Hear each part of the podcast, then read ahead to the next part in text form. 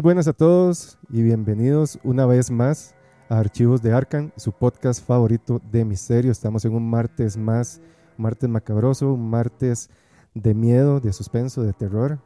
Y como siempre, está aquí el co-host, mi mano derecha en estas investigaciones.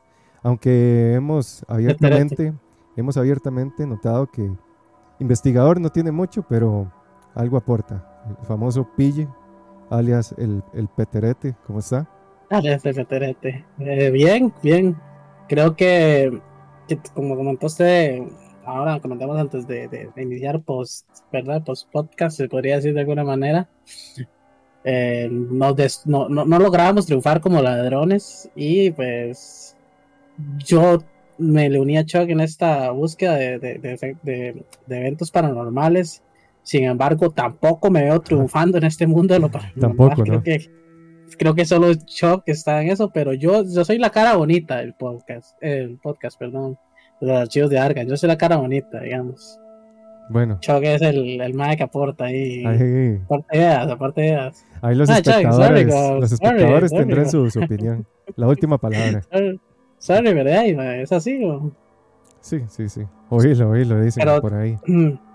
Pero no, no, todo bien, por dicha, alegre de estar acá, como siempre. Este, un día, eh, em, un día más en, el, en el podcast favorito, en el podcast número uno de Misterio.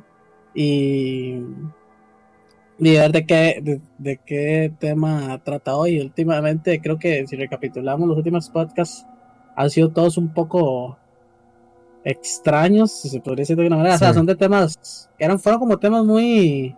Como conspiranoicos. Eh, este... muy idos ya, mentalmente idos. Y bueno, hay que ver hoy qué. Hay que ver hoy qué, qué, nos trae. Bueno, hoy, hoy está interesante. Hoy vamos a hablar, como, como pudieron ver ahí en el título, sobre casos escalofriantes de encuentros con seres extraños. Son este, son casos bastante interesantes. En realidad son casos muy viejos. Estamos hablando que son casos que pasaron en los años 50. Entonces, em, en los años 50 había muy poca información sobre este tipo de, acontecimientos. Más adelante vamos, vamos a estar viendo de, de, qué estamos hablando. Pero este, esto es lo que a mí me parece interesante, ¿verdad? En ese tiempo tal vez no había tanta contaminación mediática o de películas, etcétera, que pudieran como alimentar, ¿verdad?, a la, imaginación del hombre, del, del, ser humano. Entonces, los relatos para mí en esta época eh, me parecen un poco más reales. Por eso mismo, ¿verdad? Eh, ahora escuchamos relatos de, de, personas que dicen haber visto y claramente, ¿verdad? No se juzga de que sea cierto o no, pero muchas veces estos relatos uno encuentra que hay detalles que uno ha visto en películas, en creepypastas, en cosas que ya, ¿verdad?, son conocidas. Em, claramente hay casos que son muy similares y también eso da, da, da paso a que pueda que haya coincidencias, ¿verdad?, en este tipo de fenómenos. Pero ya bueno, son muy exagerados y uno nota muchas coincidencias con, con ciertas series, películas, etcétera, cosas muy conocidas. Ahí dice uno, mm, no sé, me, me, me, parece extraño, ¿verdad? Algo, algo huele mal. Pero en estos tiempos, en los 50, este, y vamos a ver específicamente quiénes son las personas. Entonces ahí sí me da un poco más de, duda a que posiblemente sí haya pasado algo. Eh, claramente no se puede, ¿verdad?, constatar o afirmar al 100% que sea verdad lo que se dice o que sea exactamente eh, lo que se dice ser. Pero sí son, son bastante interesantes. Y vamos a hablar sobre el caso de Kelly Hopkinsville. son unos seres que aparecieron en esta región de, de Kelly, Hopkinsville, es un nombre ahí medio complicado, y sobre el espeluznante ser de Flatwoods. No creo que haya escuchado. no creo que haya escuchado. Dos historias. Sí, son dos historias. No, no he este, escuchado ninguno de los dos, como siempre, ¿verdad? O sea, para no perder la costumbre.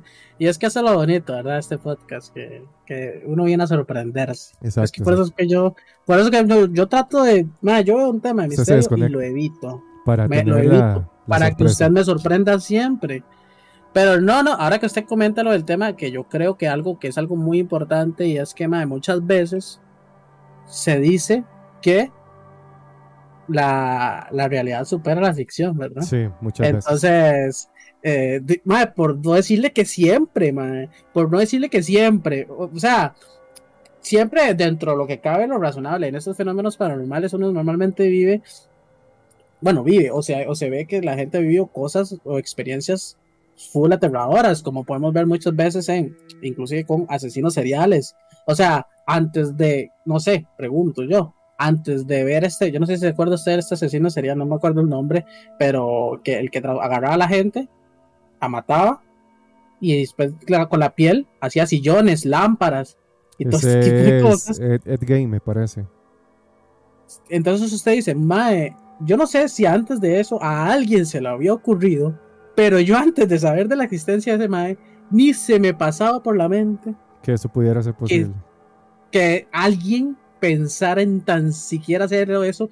Supongamos que una persona muerta, que porque se murió X, ahora matarla y convertirla.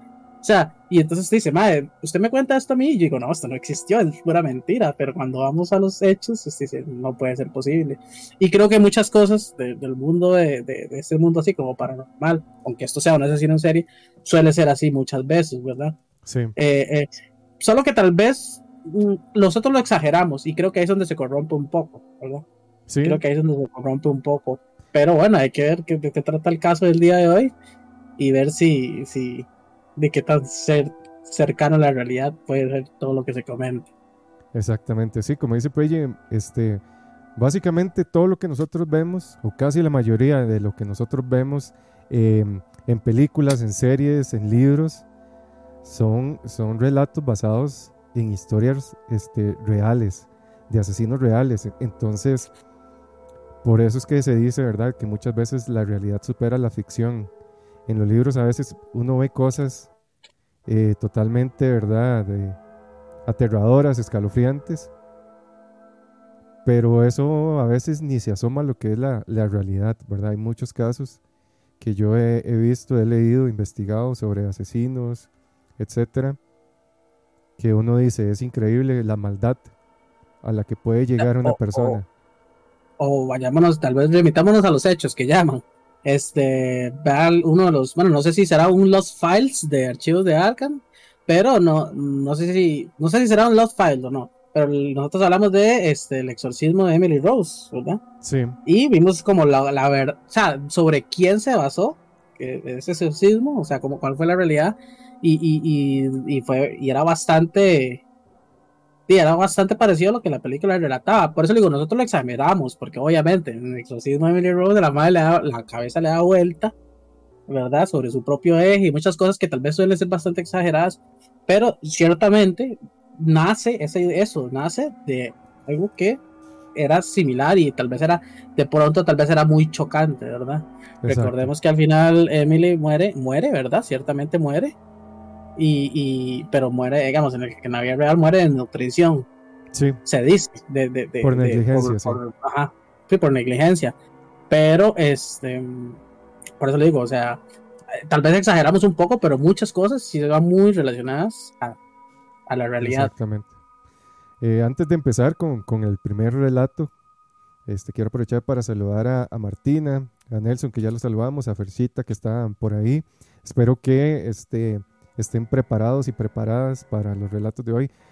Este, hoy, lo, básicamente, digamos, casi siempre lo que hago es como tener unas ideas y ir este, hablando sobre el tema, pero hoy lo hice más a, a modo de, de relato. Entonces, este, antes de, de empezar, quiero que se relajen, que tengan ahí, ojalá su bebida, sus, su, su comida ahí, para que pongan atención al relato. Recuerden que como estamos en modo podcast, yo voy a ir leyendo. Ahí voy a hacer unas pausas para ir comentando la historia y ir leyendo este, comentarios. Pero este, la idea es que ustedes se sumerjan en el relato y que prácticamente casi que lo vivan para que hoy este, puedan dormir, puedan dormir rico. Entonces vamos a empezar con el caso de, de Kelly en Hopkinsville. Entonces vamos, como siempre les digo, a montarnos en nuestra máquina del tiempo imaginaria y vamos a viajar a una tranquila noche de agosto de 1955 a la localidad de Kelly, Hopkinsville, en el condado de Christian, en Kentucky. Es una noche tranquila, todo transcurre con, eh, con calma, con normalidad. Eh, esta localidad de Kelly, en Hopkinsville, no se, no se caracteriza, caracteriza por ser una, una ciudad en la que pase mucho. Básicamente este, es una ciudad, ¿verdad? A mediados de los 50, eh, todo el mundo trabaja, todo el mundo está en su casa, es un pueblo tranquilo, no hay muchos delincuentes, por lo que la policía tampoco tiene mucho que hacer. Pero de repente, a eso de las 11 de la noche, aparece en la carretera un auto a toda velocidad en dirección a la comisaría del condado. Al llegar al condado, de él se bajan dos hombres totalmente aterrados, pidiendo ayuda a la policía, alegando haber sido atacados por algo inexplicable. Ellos describen a estos atacantes como pequeñas criaturas demoníacas, las cuales se habían presentado en su granja, ubicado a las afueras del pueblo.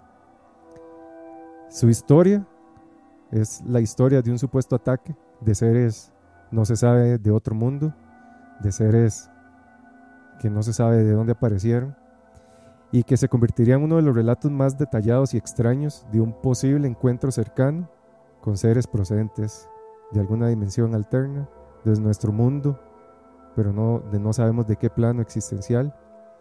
Y es muy notable por la cantidad de testigos, la duración que tuvo el encuentro y la proximidad que tuvieron los testigos con estos extraños seres. Este caso rápidamente eh, se hizo noticia a nivel nacional, por lo que hubo mucho seguimiento en su tiempo, ¿verdad?, de los medios. Esta experiencia fue vivida por 11 testigos, o se dice que por más de 11 testigos, que no pudieron olvidar lo que pasó aquella noche por el resto de sus vidas. Los Sutton, la familia Sutton, vivía en la pequeña aldea rural de Kelly. Es una casa de tres habitaciones sin pintar. No tienen agua potable, no hay teléfono, no hay radio, televisión ni libros. La familia Sutton estaba compuesta por ocho adultos y tres niños.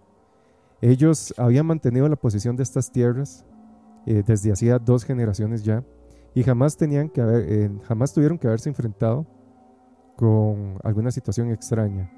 Era una granja común y corriente, con sus situaciones común y corrientes de, granjeros. En la misma casa vivían quienes eran los, los patriarcas, Henry y Beatriz Sutton, el hijo mayor Gerald y su esposa Aveline, sus hijos Agatha y Barry, de 6 y 9 años, además de su hermano Elmer. En ese tiempo, un amigo de la familia llamado Billy Ray pasaba algunos días con los Sutton en su granja. Según el relato de la familia, aproximadamente a las 7 de la noche del 21 de agosto, ese había sido un domingo muy caluroso. La noche, por lo tanto, también estaba muy calurosa. Ya se les había agotado el agua potable que tenían. Por lo que Billy, el amigo de la familia, decidió tomar una cubeta y dirigirse hacia el pozo de agua que había detrás de la granja, en el patio, en el patio trasero cuando de repente Billy ve como un objeto plateado muy brillante pasa por el cielo silenciosamente. Él describe que este objeto tiene todos los colores del, arco iris. Billy se queda atónito viendo cómo poco a poco aquel objeto se va acercando hacia la casa, pasa sobre ella y a los pocos metros, dentro de un bosque que estaba rodeando la granja, se detiene y empieza a descender. En este momento Billy, totalmente asustado, corre hacia la casa para alertar a la familia, ¿verdad? A los demás sobre este, lo que acababa de ver. Pero Billy era una persona muy conocida por ser el tipo chistoso, ¿verdad? El tipo de las bromas, el que siempre este, está gastando bromas a los demás, diciendo chistes, por lo que nadie se lo toma en serio, ¿verdad? Esto suele suceder con, con ese tipo de personas. Así que creen que Billy simplemente está diciendo otra, otra de sus típicas bromas. Pero Billy trata de hacerles creer en su relato. Pero la familia Sutton lo único que hace es reírse de él por lo que pasan, ¿verdad? De lo que él les está contando. Pero un poco, unas pocas horas después, alrededor de una hora, todos comienzan a escuchar un sonido constante ellos describen este sonido a algo parecido como una canción entonada en un idioma extraño. Ellos podían escuchar con claridad que este sonido provenía del bosque, pero no entendían qué es lo que se decía.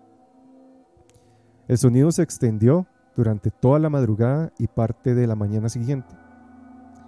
Durante la madrugada también ellos vieron unas extrañas luces de color verde que brillaban entre los árboles y también esto iluminaba el cielo nocturno. Todos se reunieron en el pórtico de la casa intentando comprender qué era lo que estaba sucediendo. Claramente ellos no tenían una explicación. Eh, las opiniones de aquello eran muy variadas. Eh, para Beatriz, este sonido se trataba de algún tipo de animal, quizás habían unos jabalíes americanos cerca de la, de la propiedad. Para este Jay-Z, para Gerald, él estaba convencido de que se trataba de alguna especie de canción. Alguien, para ellos alguien estaba cantándolo. Ellos supusieron que podían ser nativos americanos, pero para este tiempo ya los nativos de esta zona se habían alejado de la región, entonces tampoco parecía muy factible que esta fuera la, la respuesta. Tiempo después ellos empiezan a notar que los perros de la granja ladraban de una manera intensa, conforme el sonido también se iba haciendo más intenso.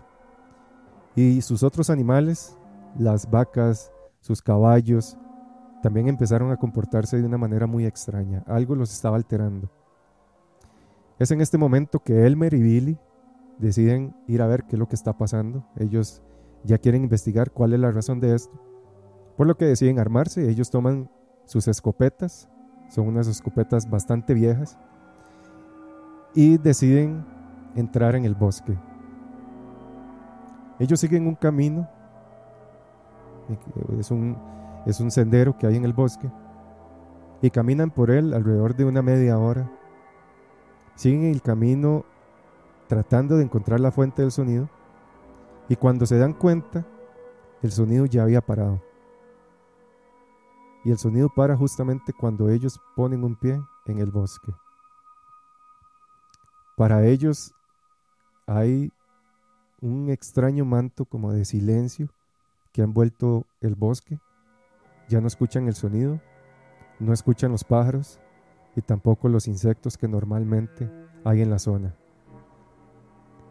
Cerca de un árbol, ellos ven un montículo es un montículo de tierra. Parece que este montículo de tierra hace poco fue, fue removida, la tierra está como muy fresca. Ellos les parece muy extraño este, ver esto acá. Cuando ellos se acercan, ven que el montículo tiene aproximadamente medio metro de, altura. En la encima de este montículo, ellos encuentran alas de pájaros, encuentran huesos de animales pequeños, hay hojas, hay eh, diferentes rocas de colores y otros objetos que le parecen curiosos, conchas, etcétera, como caracoles, etcétera. Elmer después describiría que aquella estructura parecería o haría alusión a un pequeño altar primitivo. Él lo relacionó con los altares que hacían los nativos hace siglos atrás, ¿verdad? Los nativos de esta zona. Pero como les mencioné, ya los nativos o los indígenas de esta zona se habían retirado hace bastante este, tiempo. Ellos están muy inquietos por, por este descubrimiento, por lo que deciden regresar a la granja. Pero de camino a ellos los acompaña un sentimiento de miedo que no pudieron despegarse del cuerpo. Cuando vuelven por el mismo camino que habían transcurrido, ellos escuchan un silbido duro y el sonido de hojas y ramas siendo majadas como si algo se estuviera aproximando hacia ellos entre las entre los arbustos. Los dos cruzan las miradas y se detienen de inmediato, conteniendo el aliento.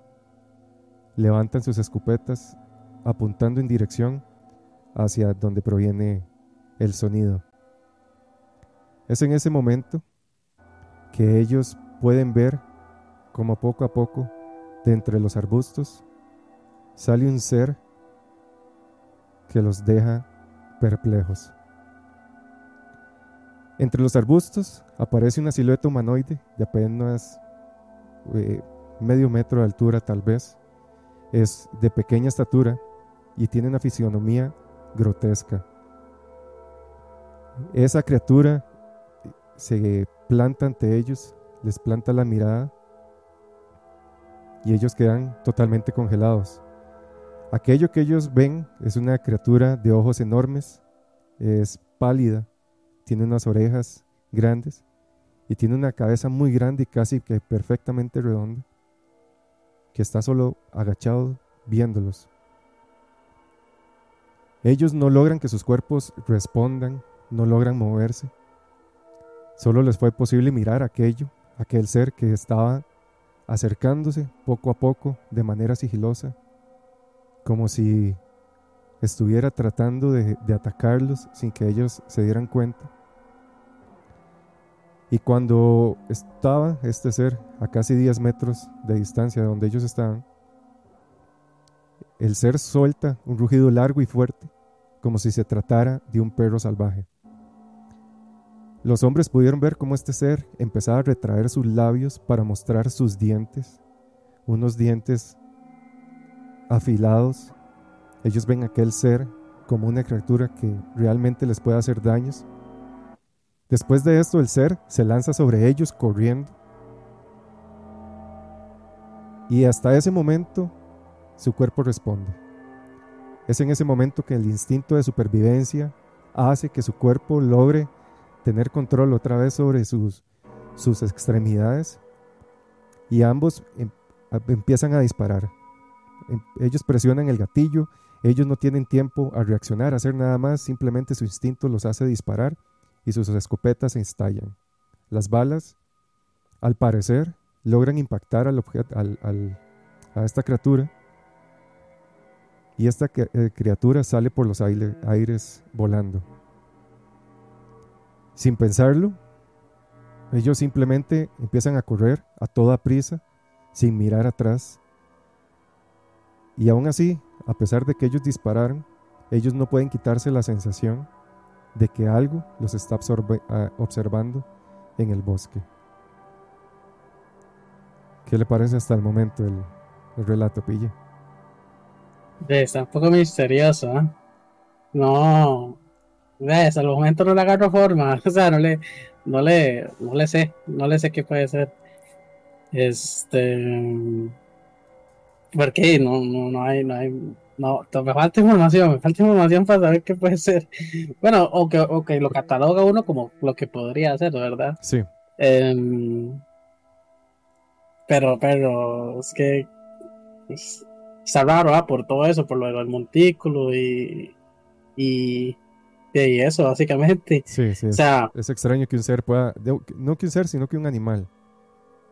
¿Verdad? Sí, Recordemos que ellos son personas de campo. ¿Verdad? Son personas de campo, son granjeros. Entonces es muy difícil que ellos lleguen a confundir lo que posiblemente podría ser algún animal. Sí, también, detalle. Sí, digamos, están acostumbrados a convivir en la naturaleza normalmente. Exacto. Quieren saber mucho del entorno y por ende es raro que no sepan qué es algo, ¿verdad? O que logren identificarlo. Sí. Aparte que, bueno, un escopetazo y que, ¿verdad? Y que no le pase nada. Correcto. Eh, un poco extraño. Es extraño, sí. Em, sí, no, no sé, no conozco mucho que que, no sé si sabe por la historia usted, si sabe qué es, o, o, digamos así, digamos por, por encima, tal vez usted que ha leído más y usted sabe más, si le podemos atribuir a una criatura, ¿qué cree usted? Todavía eso, eso lo vamos a dejar para, para final. El, el, relato apenas está, está comenzando. Pero sí sabe, o sea, sí hay. Sí, sí, hay, suposiciones. Y no, no, no es un Pokémon, como dice, como dice Andrés. Ah, ¿sabe qué me suena, man? Tal vez.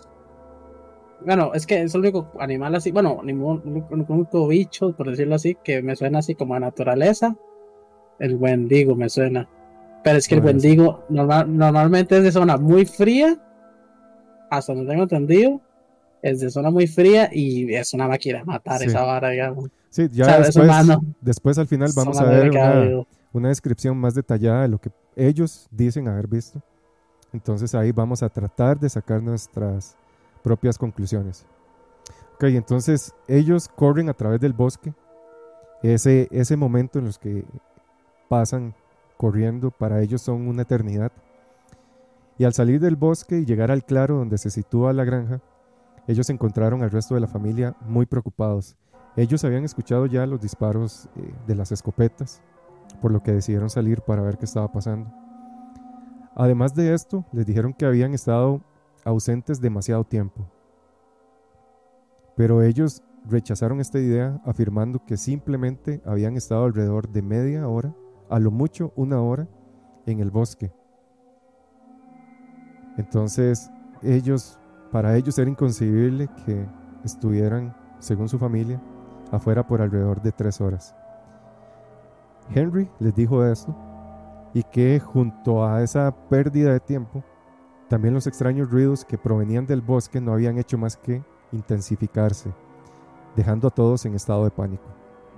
Todos estaban en este momento muy confundidos por los hechos, por lo que decidieron reunirse en la casa para escuchar el relato de Elmer y Billy. Tras escuchar lo sucedido, simplemente tomaron la decisión de cargar en una carreta lo necesario sus objetos, sus pertenencias importantes y dirigirse hasta Hopkinsville. Pero mientras ellos se preparaban, el extraño canto se hizo más fuerte. Para ellos esto era el anuncio de que el peligro se acercaba. Para ellos aquella música infernal cada vez parecía más salvaje y más cercana. Los hombres deciden coger sus viejas escopetas algunas eran tan viejas que pertenecían al periodo de la guerra civil. Ellos repartieron las municiones y se mantuvieron alerta. Los caballos estaban muy nerviosos, por lo que ellos dudaron en ser capaces de lograr ponerles el arnés. La noche empezó a caer y cuando todo quedó sumido en la oscuridad, ven como el mismo brillo ondulante reapareció en el bosque iluminando incluso el cielo con este fulgor siniestro. Elmer y Billy, armados de, de valor, deciden ir a investigar qué es aquel brillo, ahora más cercano a la granja. Pero cuando se acercan a la puerta trasera de la casa y pueden ver aquel extraño brillo más cerca, pueden distinguir cómo en el medio de este brillo hay una pequeña criatura humanoide. Aquel ser tiene aproximadamente un metro y medio. Acá lo podemos ver eh, en la pantalla. Eh, tiene metro y medio de altura, tiene una cabeza de gran tamaño, casi perfectamente redonda. Tiene los brazos extendidos hacia arriba una posición bastante extraña para ellos. Y este, un ser que está detrás de él tiene los brazos abajo. Ellos notan como sus brazos casi que llegan al suelo, casi que rozan el suelo. Tienen dedos largos con garras, unos ojos grandes y brillantes con una luz amarillenta. Ellos ven como el cuerpo de este ser que se va acercando hacia ellos emite un brillo a la luz de la luna. En esta noche hacía una luna nueva, por lo que el brillo se reflejaba en su piel. Al parecer, según lo que ellos relatan, estos seres parecían estar hechos de algún metal plateado. Este ser, o estos seres que ellos veían, era el mismo ser que habían visto en el bosque. Totalmente aterrados por lo que estaban viendo, los dos hombres toman sus escopetas, una calibre, una escopeta calibre 20 y un rifle calibre 22 y sin pensarlo, de nuevo comienzan a disparar contra aquel ser, quien en ese momento de nuevo levanta sus manos mientras lentamente se va acercando hacia la puerta. Ellos ven cómo las balas impactan en el ser, pero parece que esto no le hace nada son inmunes a las balas.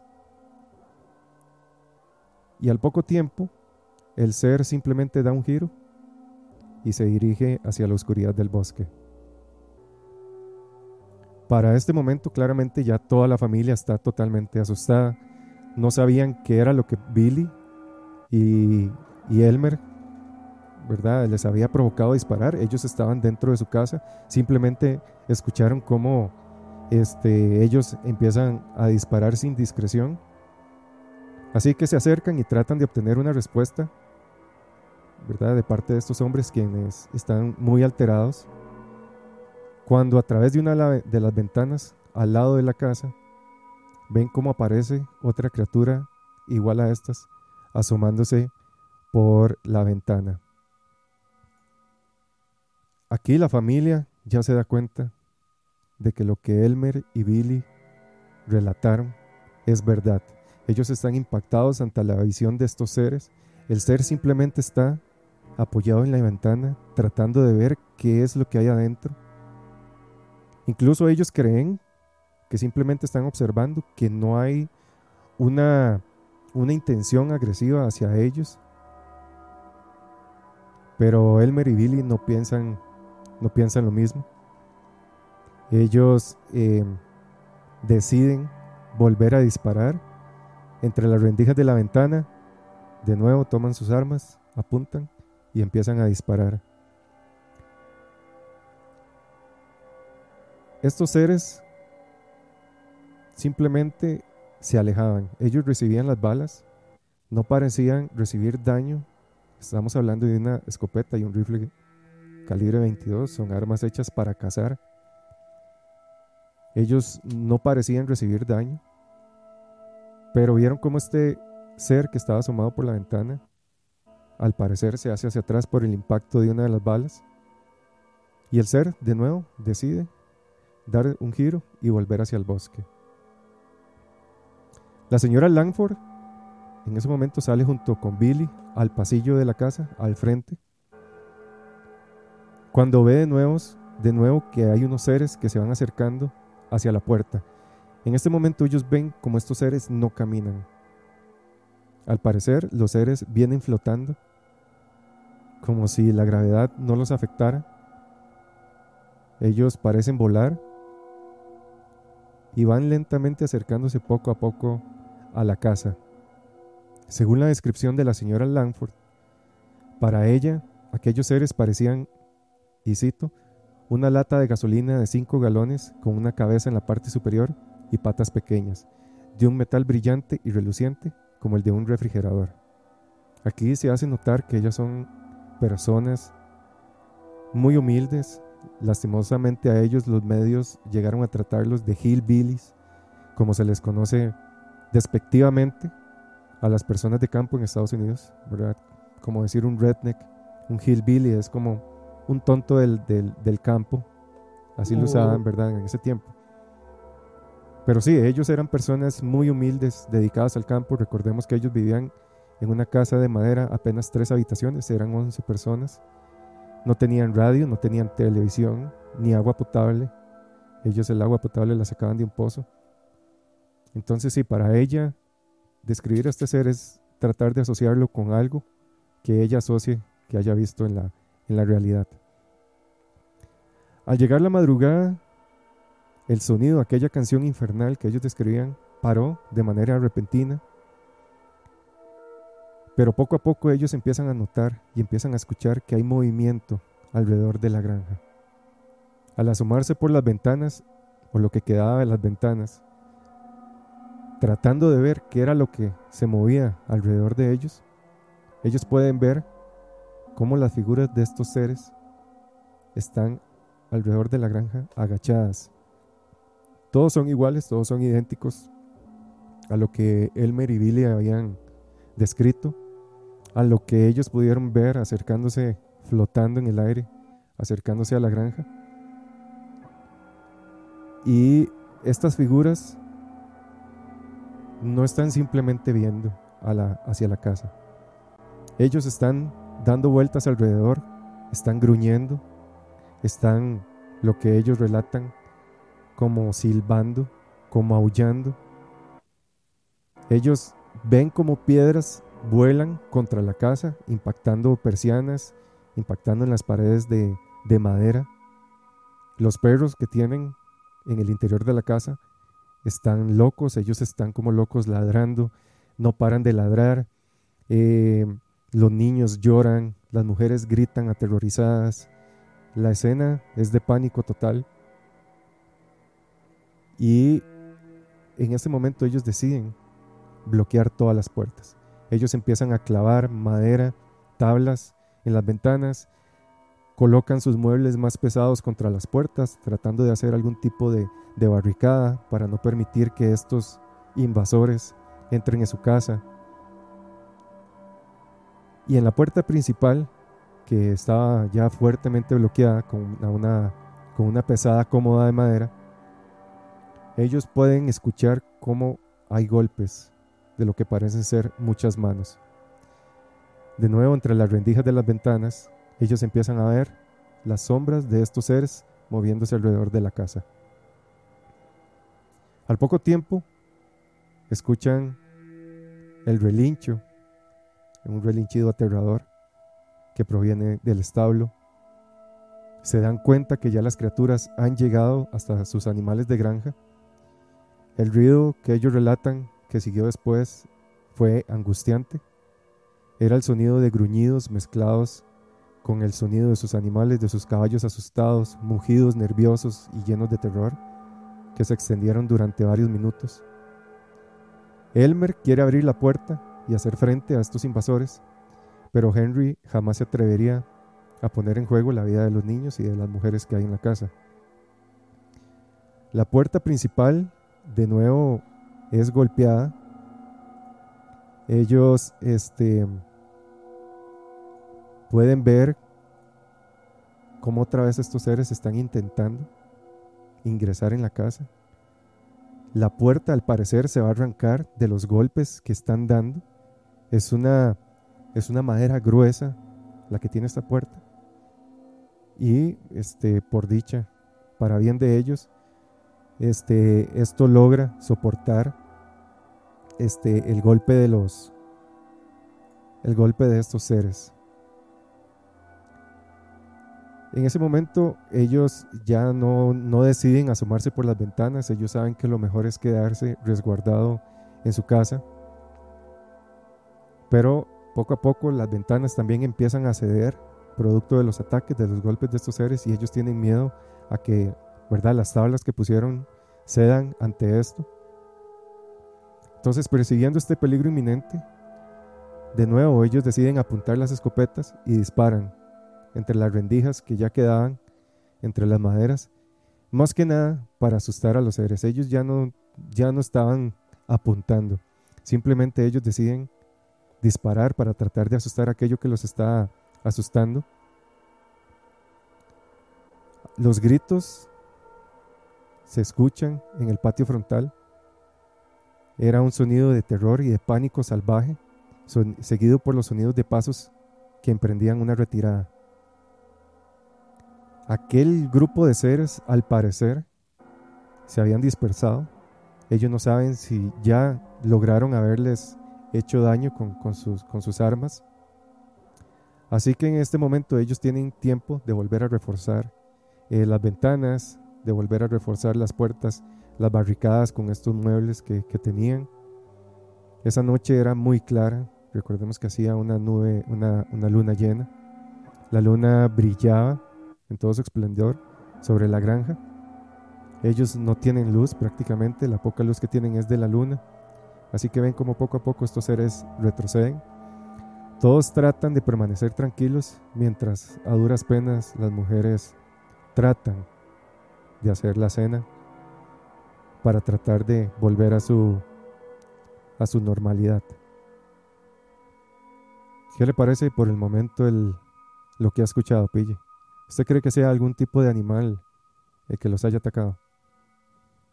Ya, es que no me suena nada similar, la verdad. O sea, mm, ya es que no, o sea, ya con solo que brillen, ya solo con solo que brillen, ya usted dice, o sea, ya, ya, ya viendo el la tónica, para decirlo así, de la historia, mm, no me parece a mí que sea, por lo menos habitable aquí, no.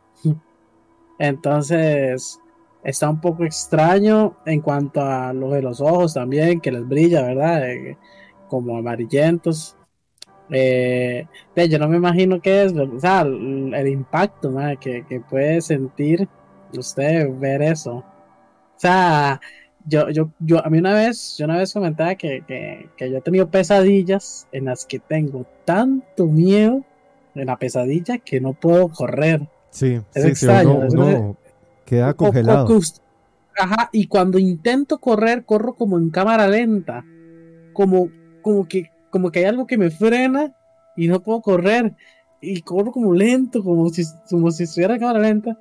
Y yo me imagino que a una situación así de, miedo extremo debe ser algo así. Sí, sí, sí. Fijo, uno, uno va, o sea, uno intenta como. Uno siente que todo es eterno ajá, fijo, uno intenta como correr, pero como que no le da, o sea, que usted dice, no, aquí no me está dando el cuerpo, y, del miedo, porque al final yo creo que, una de las cosas que, como seres humanos más nos puede llegar a dar miedo es, es como las cosas que uno desconoce, ¿verdad? El miedo a lo desconocido. Lo incierto, sí, claro, el miedo a lo desconocido, a lo incierto, que usted dice, ¿qué será esto? O sea, ese es el peor de los miedos. Claro, y, por, por, allá tal vez su mente no comprende.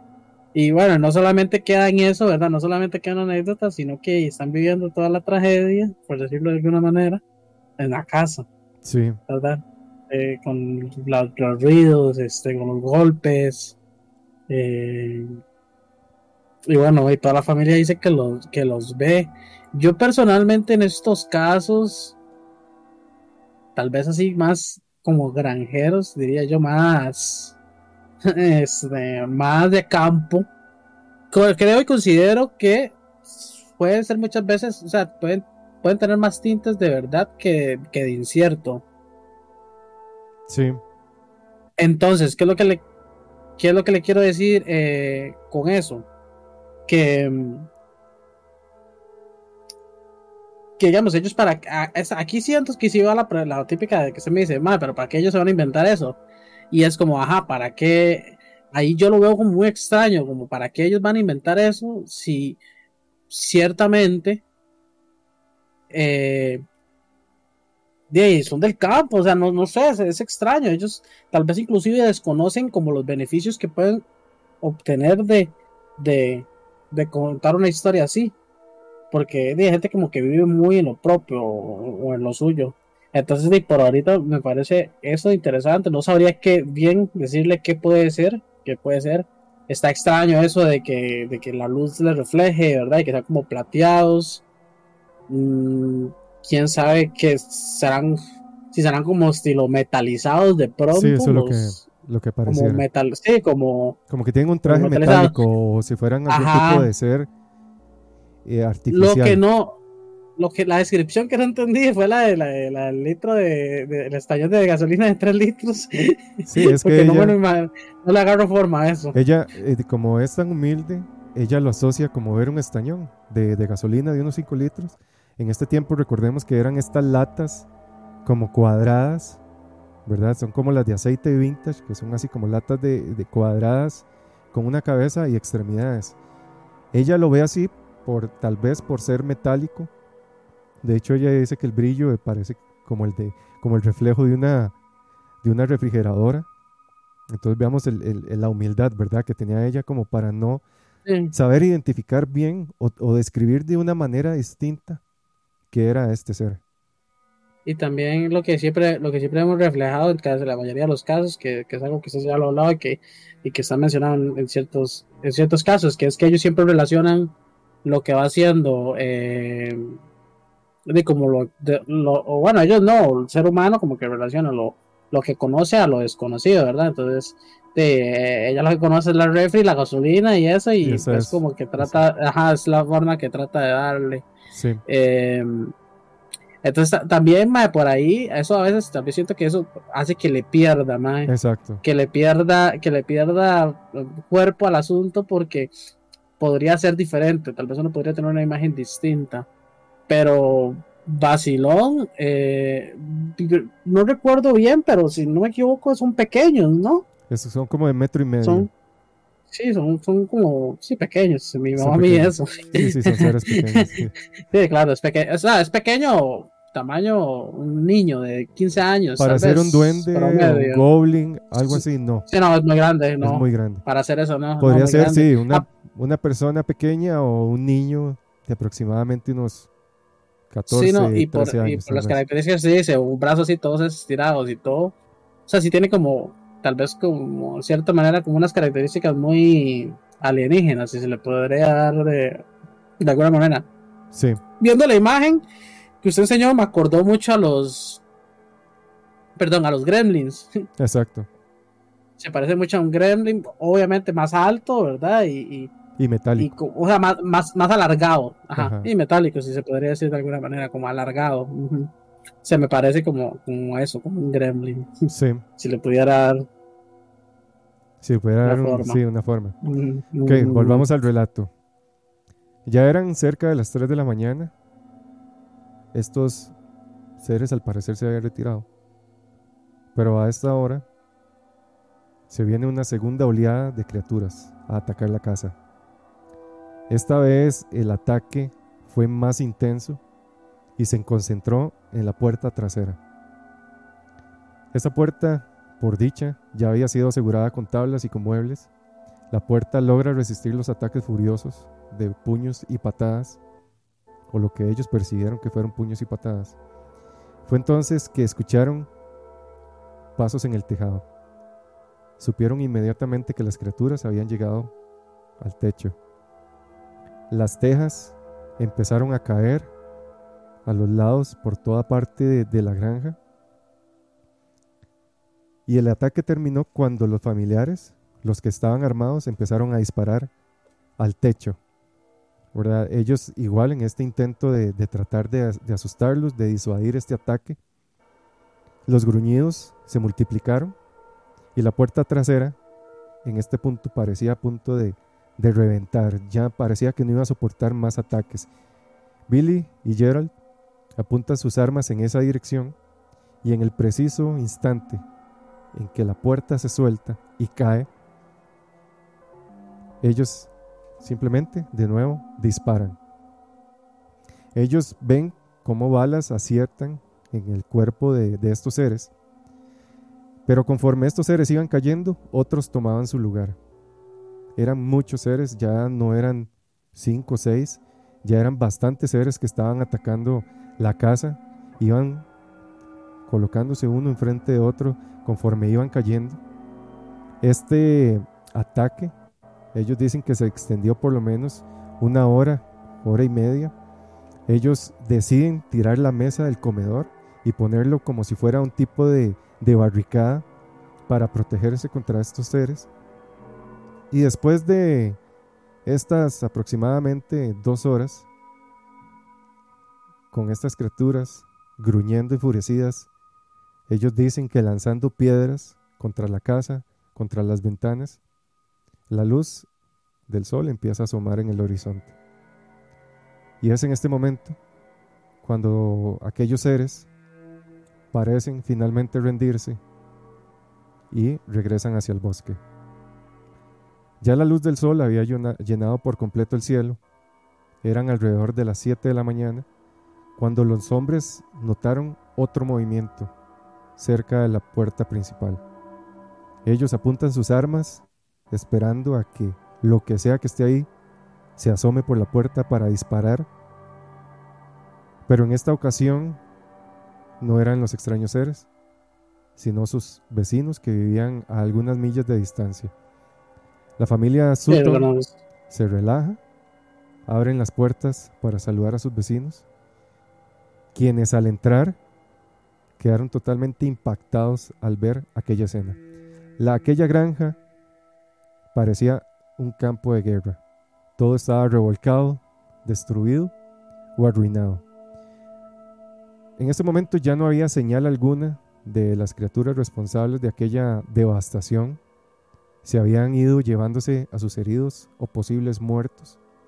En el establo, el gallinero y el granero estaba todo destruido. Los animales que ellos tenían viviendo ahí fueron brutalmente masacrados a golpes y pedradas Los vecinos Paul Taylor y su hijo Carton dijeron que habían escuchado los disparos en la madrugada. Ellos al principio creyeron que eran fuegos artificiales como bombetas, cachiflines, pero al poner más atención se dieron cuenta que sí eran disparos, pero ellos no pudieron acudir antes por temor a dejar al resto de su familia desprotegida. Tomando en cuenta la cantidad de criaturas y la forma tan violenta en que atacaron a los Sultan, los Taylor no pudieron objetar, ¿verdad? Ellos este, se alegraron de haber tomado la decisión de no acercarse en medio de la noche a ver qué era lo que estaba sucediendo. Carton, acompañado de Elmer, se dirigió hasta Hopkinsville para buscar ayuda. En menos de una hora ya había más de media docena de personas en el lugar preocupados, haciendo acto de presencia, para dar fe y ver si podían ayudar a la familia. Nadie dudó de la historia de Henry, de Elmer y de Billy. Ellos no ganaban nada con inventarse toda aquella historia fantasiosa. Y los Sultos eran conocidos por ser una familia de bien, aunque eran unas personas muy humildes, eran personas de trabajo, eran muy trabajadores, eran conocidos por ser personas honestas. Ellos eran o parecían para todos los demás ser incapaces también por su ignorancia de inventar aquella historia, ¿verdad? Y también inventar esa historia para llamar solo la atención. Además, el estado de las mujeres y de los niños les dejó muy en claro que algo muy malo, realmente malo, había sucedido esa noche. El delegado del condado de Christian, que en ese tiempo se llamaba Russell Greenwell, y alrededor de unos 20 oficiales de la policía decidieron acudir a la granja. Ya en la cena, los policías empezaron a sacar fotografías. Ellos eh, revisan la zona, rastrean el área interrogan a las personas. A inicios de la tarde, el grupo ingresó en el bosque buscando indicios de estas extrañas criaturas, pero no logran dar con nada, no encuentran em, la posible o el posible lugar donde aquel objeto que vio Billy en algún momento eh, aterrizó. No encontraron huellas, no encontraron sangre o lo que fuera que ellos pudieran secretar, ¿verdad? Por sus heridas. No había rastro alguno de estos seres. Los periódicos locales dieron una amplia cobertura al caso. Los sultos se convirtieron en toda una especie, digámoslo entre comillas, especie de celebridad. Las criaturas se fueron llamadas los goblins de Hopkinsville en un reportaje que se hizo en el Kentucky New Era, que era como un periódico en ese tiempo, y el nombre se quedó como de forma definitiva así.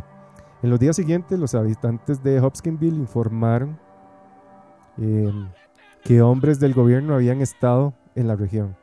Al parecer, integrantes del eh, famoso proyecto Blue Book también estuvieron indagando en la zona. Se habla de hombres de negro, se habla eh, de personas extrañas en la zona tratando de investigar eh, se dice que algunos vieron a estos hombres extraños saliendo de la base aérea del fuerte Campbell que estaba cerca de esta localidad. Pero este fuerte no era conocido por ser una instalación importante a nivel militar, simplemente era una base aérea donde guardaban aviones o simplemente, ¿verdad? Era como una estación de paso. Antes nunca había habido rumores de algo más importante de algún movilizamiento importante militar en esta zona. Entonces les pareció extraño ver a estas, a, estos, a estas personas extrañas que nunca antes habían visto investigando en la zona. Tras el incidente, los Sutton, los Sutton decidieron no hablar más de lo que había pasado aquella noche. Esto les trajo muchas eh, repercusiones negativas. Por eso les digo que, entre comillas, se hicieron figuras eh, mediáticas, celebridades. Ellos fueron tratados de ignorantes, de hillbillies, de tontos, de que querían sacar provecho de esto. Em, la granja en un principio se convirtió como una especie de atracción turística. Ellos ya no podían vivir en paz, ¿verdad? Claramente muchos reporteros, mucha gente eh, que les gusta esto, o incluso gente que se acercaba para, para burlarse de ellos, iban hasta la granja para ver todo aquel circo que se había armado. Y ellos, muy incómodos ya por la invasión a su privacidad, eh, ellos dejan el condado de Christian y se van a vivir con otros familiares. Solo Billy Ray, el amigo de la familia, siguió viviendo en la región, afirmando de forma categórica que los hechos sucedieron como ellos los dijeron. Nunca cambió su relato, nunca dijo que esto había sido un invento, siempre se mantuvo, eh, ¿verdad?, en que el relato era cierto. Un año después la granja fue vendida y los Sutton se mudaron al oeste. Según lo que leí, también hay reportes policiales de que noches atrás, al parecer como unas tres noches atrás, ellos vieron objetos, luces en el cielo, objetos que se movían a gran velocidad o hacían movimientos extraños internándose en el bosque cercano a la, a la zona de la granja. Ellos en un principio pensaron que eran tal vez eh, alguna prueba de bengalas, ¿verdad? Recordemos que aquí está cerca la base aérea del fuerte Campbell, entonces ellos creen que son algún tipo de prueba que están haciendo en la base, pero después de escuchar el relato de los Sutton, ellos se dan cuenta que aquello que habían visto sí era algo más. Y esta fue la historia de los extraños seres de Hopkinsville. Ahora sí. Tengo una duda. Dígalo. Y es, ¿por qué cuando les dispararon la primera vez no les pasó nada y por qué cuando les dispararon cuando estaban en la puerta sí? Eso puede ser porque ya ellos, este, no sé, mi teoría. Supongo que ellos tenían cierta resistencia. Porque recordemos que ellos, eh, ellos relatan que estos seres emiten este brillo que los rodea, flotan y reciben las balas y al principio no les hacen daño. Para mí, este, creo que posiblemente ellos, no sé, ¿verdad? Supongamos en todo esto. Tal vez ellos tenían algún tipo de traje metálico que era lo que hacía reflejar la luz o que provocaba este, este, este fulgor.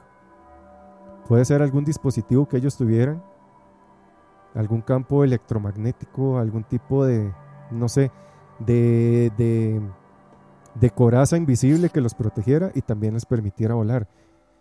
Me parece que tal vez producto del constante impacto de las balas, esto llega a su, a su resistencia máxima y es ahí donde ya ellos empiezan a recibir.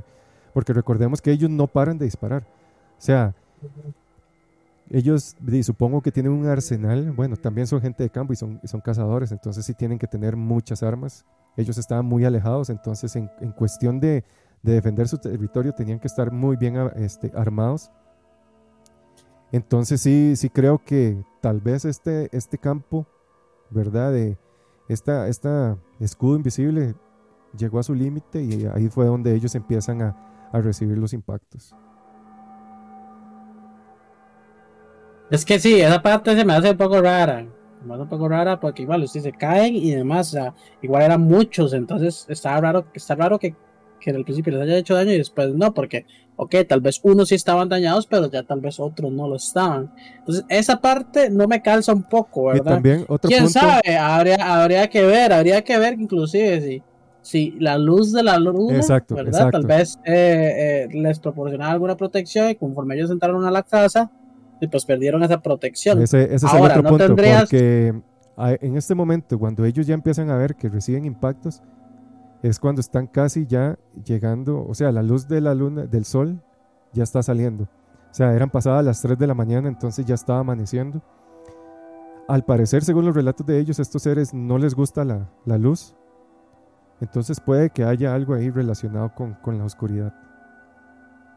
Ya puede ser por ahí, sí, eso fue lo que pensé. Pensé de pronto en que tiene un sentido, ¿verdad? Normalmente normalmente los bichos, por decirlo así, los animales que tienen como, como ojos así, como diferentes, suelen ser eh, animales como nocturnos, ¿verdad? Sí. O sea, como que les brillan los ojos, normalmente son animales que tienen, o, sea, tiene alguna ventaja en la noche, ven mejor o lo que sea, ¿verdad? Como por parte, parte de eso, como normalmente los animales, ¿verdad? Esto no lo podemos catalogar como animal porque era algo bastante extraño. Eh, si no, y ya después con todo lo del gobierno y lo, y lo demás, pero pues obviamente los iban a tratar de locos, inclusive, porque es que es que es como, es como todo, ¿cómo comprueba usted esas cosas? Es casi imposible, menos en esas épocas. Todavía hoy en día, hoy en día se podría decir que podría llegar a ser bastante comprobable, porque hay mucha cámara, hay mucha vara, pero hoy en día no llega a suceder, inclusive, no llega a suceder que la gente de pruebas tan sólidas visuales, ¿verdad? Sí, sí, y lo, interesante es... Menos en ese tiempo, ¿verdad? Y lo interesante es que... O sea, que haya tantos testigos también, porque los, los vecinos eh, afirman que escucharon toda la madrugada disparos. O sea, eso fue, empezó desde las 7 de la noche, empezaron a tener ahí más, más actividad hasta las 7 de la mañana que llegaron los vecinos. O sea, son casi, son prácticamente 12 horas, ¿verdad? De, actividad. Em, entonces, que hayan sido animales, no, ¿verdad? Si son unos jabalíes, usted mata a un jabalí de un escopetazo fácilmente. Los jabalíes no son metálicos, ni brillan, ni vuelan. Ellos son de campo. Mucha gente leyendo ahí posibles, este, posibles respuestas. Algunos dicen que había monos en la zona. Mm, o sea, monos en un bosque en, Kentucky, no, ¿verdad? Entonces decían que posiblemente se habían escapado de un circo cercano, pero un, mono no vuela. Ellos. No, pero digamos que. Ellos hubieran dado cuenta que son monos, tampoco son tan tontos. Mm, sí, no, pero también digamos, o sea, supongamos que es todos muchas cosas de las muchas cosas se las inventaron y se las, ¿verdad? Me paranallaron como que volaban o lo que sea. Pero, yo no sé, no sé mucho de monos, ciertamente, ¿verdad? Pero yo diría que casi cualquier animal, diría yo, ah, no sé, al escuchar un ruido como el de una escopeta o un arma, la tendencia es irse. Hasta donde yo entiendo que funciona, ¿verdad? Exacto, porque al final ellos son, funcionan por instintos, o sea, los estruendos normalmente a la mayoría de animales los asustan un montón y, y suelen, di eso, huir. Entonces, se complica, se complica un, animal, se complica bastante que lo llegue a hacer. Exacto, exacto. Es.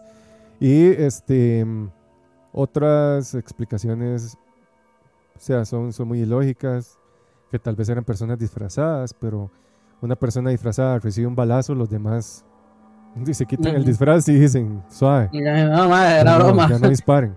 Entonces, no, en ese tiempo no existían las pranks, entonces no. No, no. Eh, entonces, no había YouTube. No, y este no es solo el relato de, de Elmer, de Billy, de, de pocos de la familia, recordemos que son 11, y los 11 dieron declaraciones. Claramente eh, ellos, ¿verdad? Como se vio con el relato de, de, ya se me olvidó el nombre, de la señora, ¿verdad? Que relata la lata. Ellos mm. Eh, ellos relatan lo que vieron a su manera de entender y de percibir las cosas, pero básicamente escuchando todos los relatos, ellos están contando lo mismo, ¿verdad? No hay pérdida de detalles, eh, no haría, ¿verdad? No es que unos agregan más cosas ahí fantasiosas, básicamente es el mismo relato. Eh, la granja era lo único que ellos tenían, entonces armar un circo, destruir su casa, matar a sus animales, que es su alimento, ¿verdad? Sus fuentes de ingresos, es, eh, me parece ilógico, ¿verdad? Para al final no soportar lo mediático que se hizo, la invasión a su privacidad, vender y irse, ¿verdad? No, no, no hay, no hay, ahí no hay ganancia para ellos alguna. La pregunta es, ¿qué son estos seres, verdad? ¿Qué, qué fue lo que en realidad pasó? Si son seres, digámoslo, extraterrestres, ¿verdad? Tomando en cuenta de que vieron aquella extraña luz, son algún tipo de ser elemental, duendes. Usted, usted no me tiene que dar a mí información acerca de si vuelan o si le brillan los ojos. Usted, usted, bueno, sí, si le brillan los ojos, sí, pero bueno, un poco. El punto es más, eh, ¿qué, ¿qué en la naturaleza? Así, que en la naturaleza, que hasta el día de hoy se sepa, brilla a un nivel notable, vaya, porque ustedes no lo luciérnaga eh, no, no, brilla a ese nivel, ¿verdad? Entonces no tiene un sentido. Exacto, o sea, ¿qué, ¿qué animal brilla así? O sea, ¿qué animal brilla? Ya, ya, automáticamente es solo con esa información usted ya puede descartar los animales porque no hay nada que brille así. Entonces, de ahí, bueno, conociendo, ¿verdad? El, el su, su historial, diría yo. conociendo su historial, siento que la historia apunta un poco más a algo más alienígena. Ahora, me parecen extraños estos alienígenas porque ciertamente hay algo que sí tienen. Y es que siento que tienen un comportamiento muy. Oye, esto es contradictorio con todo lo que hemos dicho. Un comportamiento como muy animal. Sí, exacto. Es que eso es lo que a mí me, hace pensar. Porque cuando ellos tienen este primer encuentro en el bosque, este ser se comporta como un animal. O sea, ellos lo ven agachados. Eh, acercándose a ellos, eh, gruñe, aparece, parece que da como un tipo de aullido o lo que ellos consideran un aullido, les muestra los dientes como de manera, como lo haría un animal de la tierra, ¿verdad? Este, que un animal al verse atacado o cuando muestra señal de agresión, ¿verdad? De agresividad, lo que hace es eh, enseñar los dientes. Entonces, eh, eso es lo extraño, ¿verdad? De que por ahí uno podría decir, ok, si tiene comportamiento animal, porque incluso ese, ese ser en, el bosque, cuando lo encuentran por primera vez, corren cuatro patas hacia ellos. Entonces, viendo ya que no es que no es eh, un animal, o lo que podríamos ver o, mencionar como un animal, podría llegar a ser eh, una mascota de algún otro tipo de vida porque no tienen un comportamiento eh, tan racional, son más... Eso es lo que, eso es lo ah, que claro, que puede ser, un, puede ser un animal de un alienígena, por decirlo así. Como lo, como lo que se decía de chupacabras, por ejemplo. Ah, ah, Una de las teorías. Sí, y, o, como dice Gary aquí tras esto, incluyendo, digamos, que nosotros fuéramos alienígenas, eh, di, como que nosotros lleváramos una gallina a otro, a otro lugar y todo el mundo ve la gallina y dice que es esta vara, y ojalá sea una gallina de esas este, que lo siguen hasta, hasta el fin del mundo. Entonces, porque se, se, encabrona. Entonces, exacto, si lo traducimos a eso, podría ser algo similar.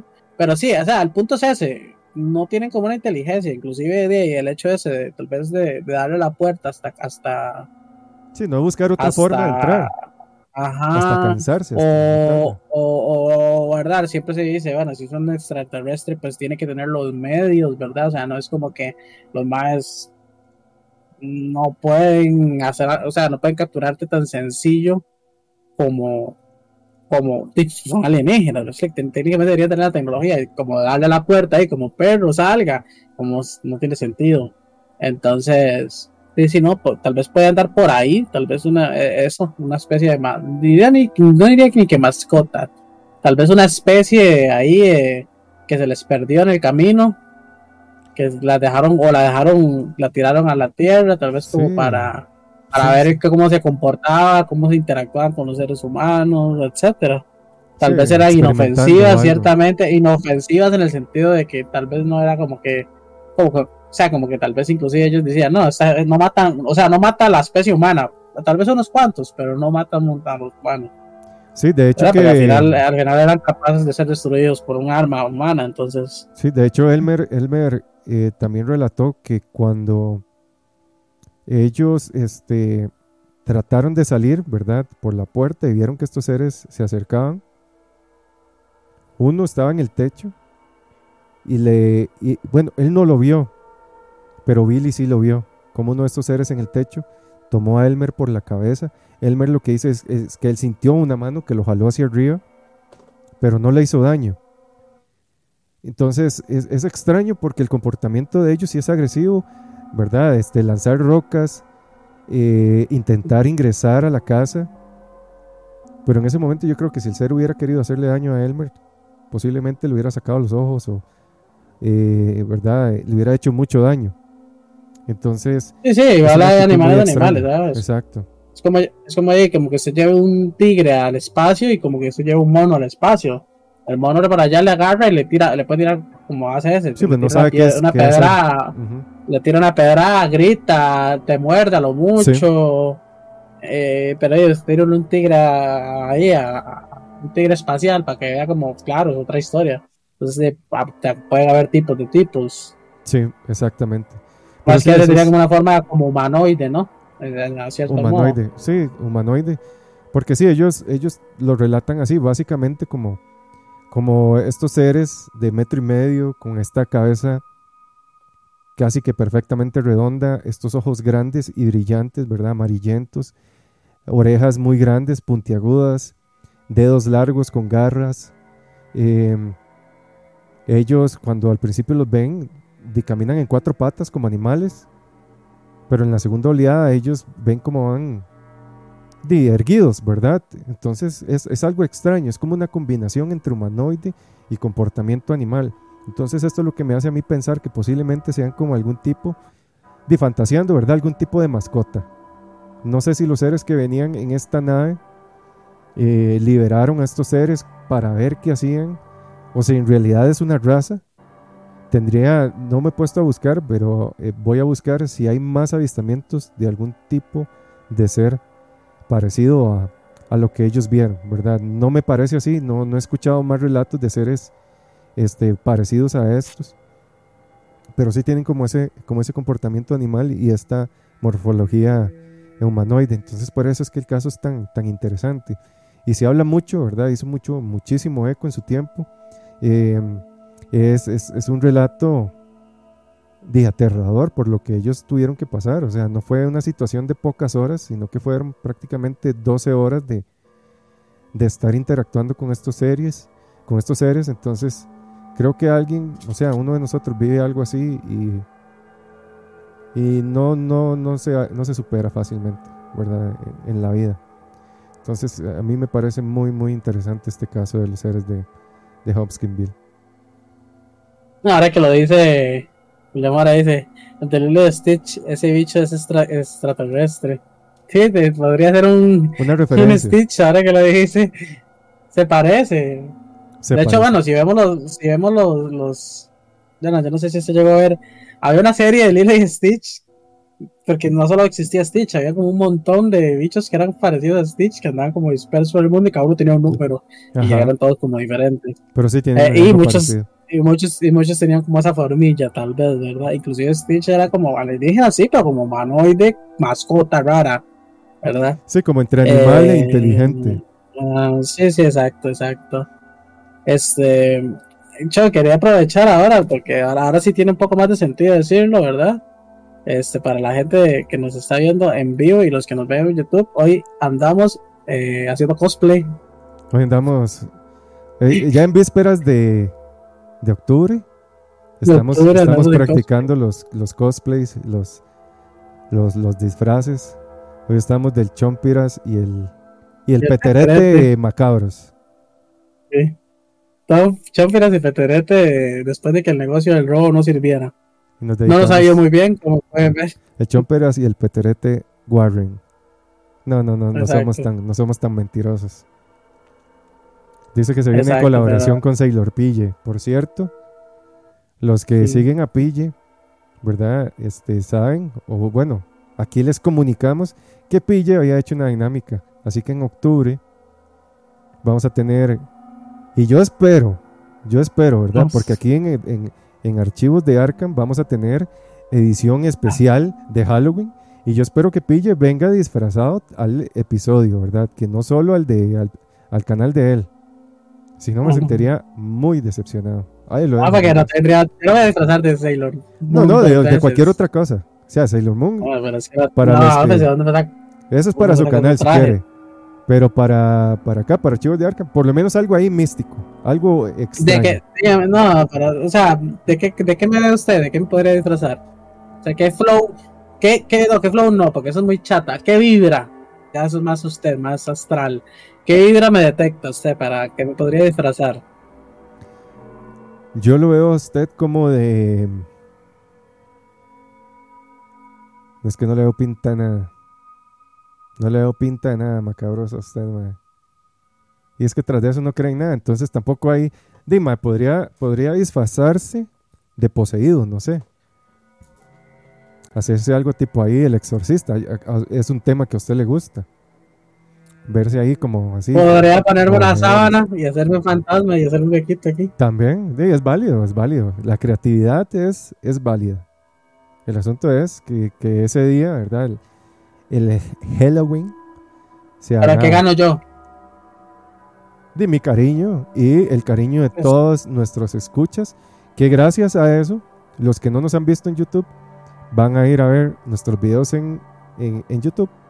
Y posiblemente siendo una primicia y un episodio especial, vengan al, en vivo a vernos ese día, nosotros aquí disfrazados. Yo quiero disfrazarme de algo así bien, o sea, quiero sacar presupuesto. Y si no tengo presupuesto, por lo menos algo este bien, ¿verdad? No me voy a poner. es que yo ocupo una, yo ocupo una motivación. O sea, ¿qué más, motivación, ¿qué más motivación que estar aquí en el mejor podcast? No, no, pero, pero, es que, es que, es que usted, eso es lo que pasa, ustedes están regalando a ellos cosas. Es que ellos esto, ellos se lo tienen que ganar, no, porque no se lo han ganado. Ellos no se lo han ganado. ¿Cuál sería su, su motivación? Mi motivación sería que... Bueno, vea, estamos cerca de los 200 seguidores aquí en Twitch. Entonces, hagamos la dinámica que si llegamos a los 200 seguidores, venimos disfrazados los dos. Bueno, a ver, porque si tiene 90 no tiene... Tenemos 170 y algo. Lléguele, si llega a los 200, tiene 100, ya le digo, 171, sí, 30. son bastantes. Son bastantes. Llegamos a los 200 de aquí al especial. Tenemos un mes. Un mes. tenemos un mes. Arcanos y arcanas, tenemos un mes para lograr los 200 eh, seguidores, bueno, follows en, en Twitch. Y este cumplimos la promesa, ¿verdad? De que, bueno, yo sí me voy a disfrazar porque a mí sí me gusta. Y pero este, entonces Pille va a venir disfrazado de Sailor Moon. Acá lo dijo y queda acá escrito. Sailor Moon es mi canal y aquí veré qué hago. Pero 200 falos, como diría Marlon ahí. Exacto. Como, no como diría Marlon, como diría Chuck. Ahí, ahí queda. Por cierto, Chuck, aquí pregunta Olemor, hace rato está insistiendo, pa, En, en, los zombies, dice. Dice que si, que si algún día va a narrar, o bueno, no ha narrado no, porque yo estaba aquí en todos los capítulos, no lo ha narrado, pero que si algún día piensa narrar o hablar sobre alguna historia referente a zombies, en que a él le gusta mucho sí, claro. Sí, sí, sí, sí. De hecho, este es un tema que quiero hablar también. O sea, hay poco, hay poco que hablar eh, tan macabroso, ¿verdad? Ya este, tan fantasioso como nos gustaría, ¿verdad? De, del tema de zombies. A mí me encantan los zombies, o sea, es, es, un ser, ¿verdad? Que a mí me llama muchísimo la atención. Exacto. Mis películas favoritas son de zombies, de hecho, sí, como terror, me encanta vamos, en ese capítulo vamos a hablar de dos cosas que a mí personalmente me dan mucho miedo, que es zombies y vudú. Entonces, mm, ese es eh. muy buen tema. El vudú es algo que a mí me da muchísimo miedo. O sea, le tengo muchísimo respeto a, a las personas que practican el vudú, ¿verdad? Todo lo relacionado al vudú hay cosas muy fuertes ahí y sí hay zombies, hay zombies reales. Entonces, en ese episodio vamos a hablar sobre esto. Entonces, ahí para para B13, para Mora, ¿verdad? Este, esté atento porque sí, prontamente vamos a hablar de, vamos a darle ahí el, el, el, sí, sí. De hecho, sí está muy relacionado el, el, el vudú con, con, los zombies, ¿verdad? son, son los que crearon los zombies, básicamente. ¿verdad? Y este, un saludo a Incendio, se prendió esto. Primera vez que está por acá. Muchísimas gracias por el, por el follow.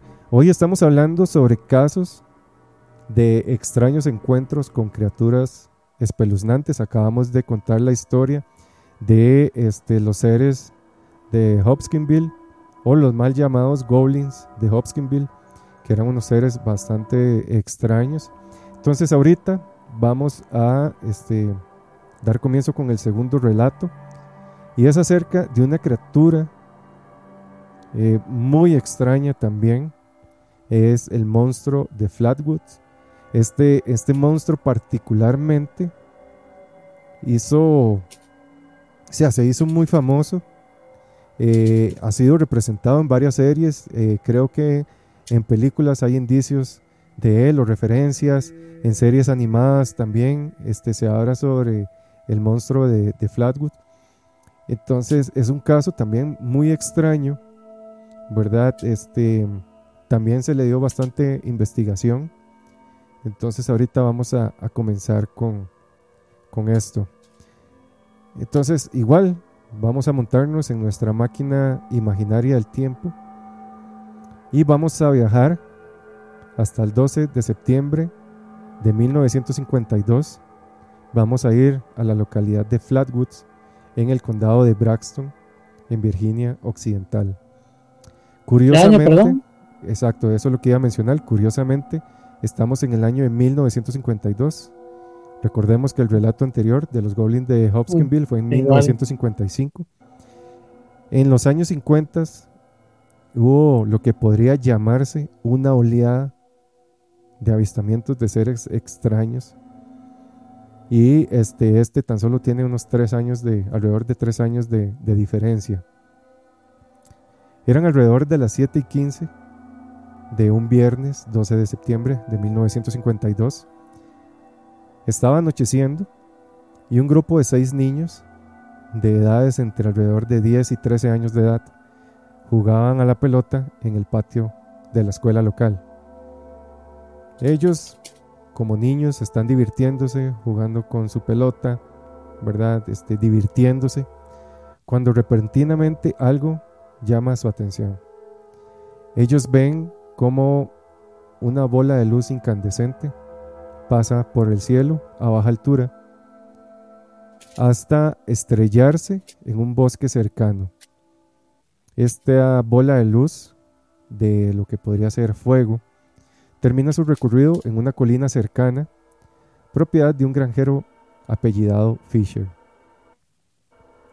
Ellos quedan muy sorprendidos por lo que acaban de ver, así que estos niños deciden ir a revisar el lugar. No lo piensan, ¿verdad? Ellos son niños, simplemente se emocionan, eh, deciden ir a investigar qué es lo que, que cayó, sin antes, ¿verdad?, pasar a la casa de uno de ellos. Ellos este, relatan que esta colina está ubicada a unos 400 metros de donde estaban.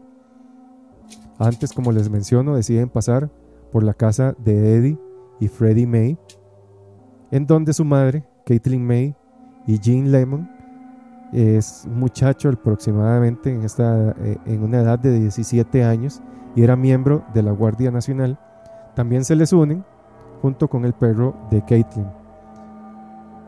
Eh, hacen un grupo de exploración.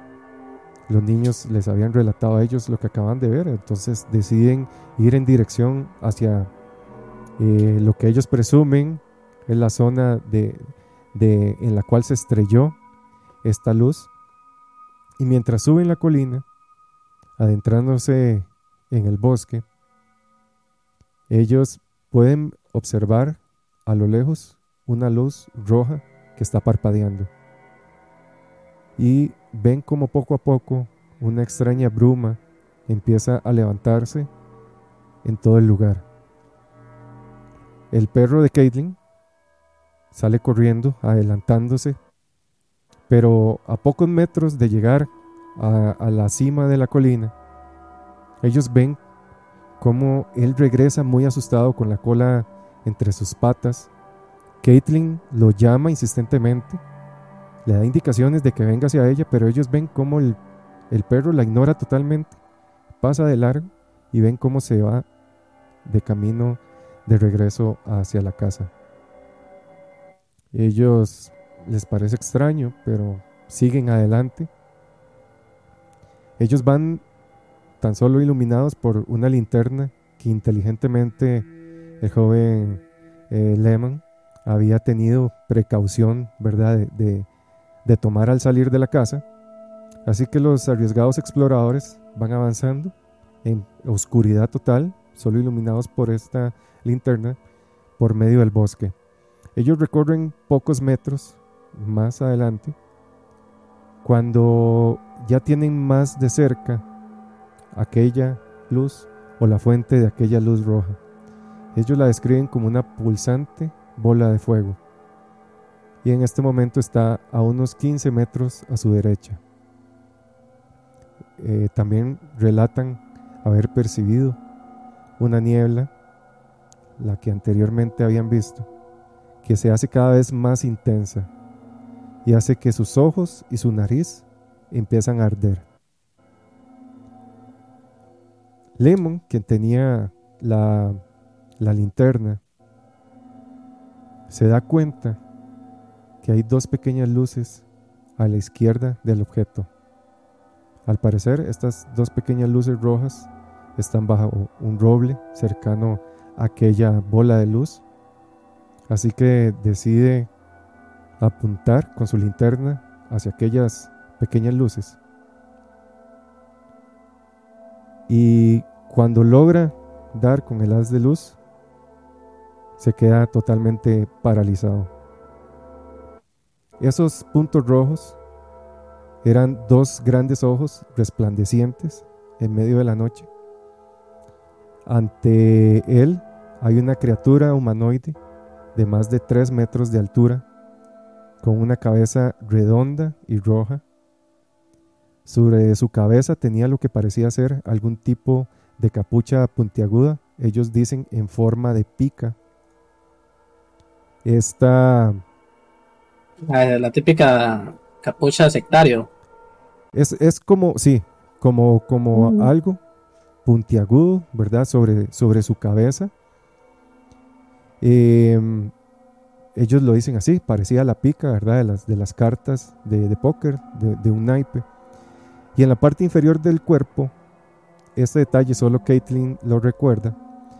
Este ser está vestido con lo que parece ser una especie de túnica o un tipo de falda oscura con, con pliegues, como con paletones que le llegaba hasta el suelo. Este, este ser, en el momento en que es alumbrado por la luz, empieza a emitir un brillo. Ellos ven que este ser está flotando por encima de esta bruma. Al parecer esta bruma también emana de este ser. La criatura al verse eh, iluminada por, por el haz de luz de la linterna, emite también un agudo chillido y comienza a flotar hacia ellos. Ellos están totalmente este, aterrados por esto. Ellos ven como este ser se acerca poco a poco flotando en el aire hacia ellos, pero de repente el ser simplemente gira y, cambia de dirección y sale en rumbo hacia aquella luz que ellos habían visto. Lemon eh, grita con todo lo que sus pulmones dan. Esto fue en, segundos. Y en ese momento él tira la linterna, es su, reacción del miedo. Él tira la linterna, él tropieza mientras gira hacia sus amigos y todos aterrorizados comienzan a correr. Es lo primero que se les ocurre, simplemente correr por su vida. Ellos empiezan a correr hacia la casa de la señora May, de Caitlin. En ese momento eh, ellos recuerdan percibir eh, esta, niebla, esta niebla todavía más intensa, esta niebla que les produce ese ardor en la nariz, ese ardor en los ojos. Ellos dicen que es un olor picante, parecido al azufre. Eh, este gas al poco tiempo también les produciría muchas náuseas. Su frenética carrera termina finalmente en el edificio de la policía local, donde el comisario y un periodista llamado Lee Stewart, y estaba en ese momento ahí, que es del diario The Braxton Democrat. Ellos son los primeros en escuchar y tomar las declaraciones, ¿verdad? los testimonios de estas personas, que dicen estar en total estado de histeria. Ellos estaban en shock, ellos estaban totalmente impresionados y asustados por lo que acaban de ver. Media hora después, Jean Lemon, el policía y Stewart van armados, vuelven al sitio del avistamiento. obviamente ya el monstruo no está ahí, tampoco está la luz. Em, ellos revisan la zona, no encuentran rastros, ¿verdad? Están totalmente en la oscuridad, pueden ver muy poco con sus linternas, así que deciden ir a la mañana siguiente.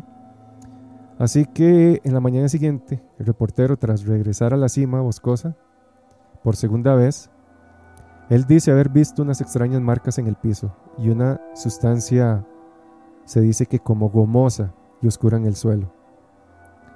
El del olor, del intenso olor de esta eh, neblina, quedaba solo un, como un leve remanente todavía en el aire. Eso les dio la, la certeza de que en algún momento este olor sí tuvo que haber sido muy intenso, porque aún después, ¿verdad?, de tantas horas, había este remanente en el aire y en, las plantas alrededor del, bosque. El alguacil local y un oficial habían estado investigando informes de un avión estrellado en el área. Ellos registraron el sitio de supuesto, ¿verdad? Del sitio del avistamiento de este supuesto monstruo. Pero ellos no vieron ni olieron nada.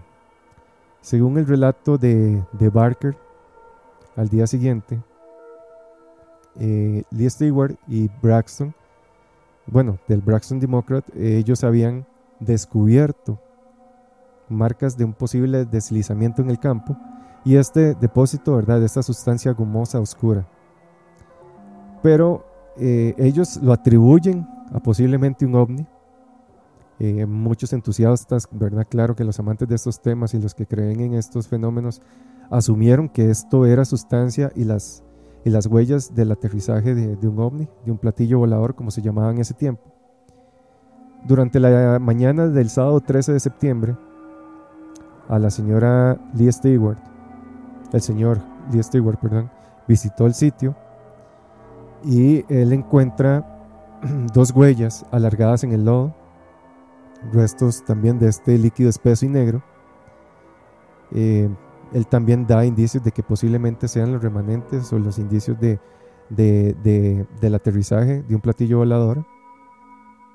Pero este, extrañamente no habían reportes, ¿verdad?, de otras personas en ese momento de que hayan visto esta extraña luz, ¿verdad?, en, en la zona. Posteriormente se habló de que estas huellas habían sido hechas por una camioneta pickup conducida por un habitante local llamado Max Lockhart. Supuestamente él había ido al sitio unas horas después para buscar a la posible criatura. Entonces, eh, al parecer estas huellas no eran producto de una nave, sino que él, eh, él quería ir a investigar qué pasó y ensució el, área, ¿verdad? De las, ensució la escena entonces estas huellas al parecer eran de, su camioneta. Luego del evento, un par de investigadores obtuvieron este, un par de obtuvieron este, una multitud de reportes de testigos.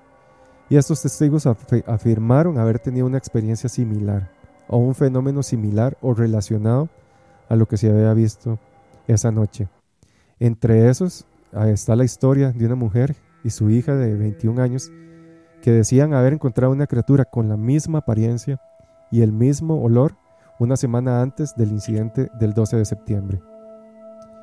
Este encuentro afectó a la hija de forma tal que tuvo que ser em, internada en un hospital de salud mental por un espacio de tres semanas. Entonces, el producto de este avistamiento le produjo un fuerte impacto y tuvo que, tuvo que ser remitida a un hospital de salud mental. También obtuvieron la declaración de la madre de Eugene Lehman, la cual había reportado que aproximadamente en el momento del evento su casa había sido sacudida violentamente. Ella creyó en ese momento que era simplemente eh, un terremoto, un sismo, pero curiosamente también la recepción del radio había sido desactivada en ese momento por un periodo de 45 minutos en toda el área. Entonces esto pareció, ¿verdad? Muy extraño. Como siempre decimos aquí, coincidencias de ese tipo, ¿verdad? No son tan coincidencias. Joe Nickel del Comité de Investigación Escéptica después de investigar el caso en el 2000, concluyó que la luz brillante en el cielo reportada por los testigos el 12 de septiembre de 1952 probablemente era un meteoro, que la luz roja pulsante probablemente era una baliza de navegación de, de alguna aeronave y que la criatura descrita por los testigos se parecía mucho a un búho. Nickel sugirió que las percepciones de los testigos estaban distorsionadas por su alto estado de, ansiedad en ese momento. Las conclusiones de Nickel son compartidas por varios investigadores, incluso personas de la Fuerza Aérea.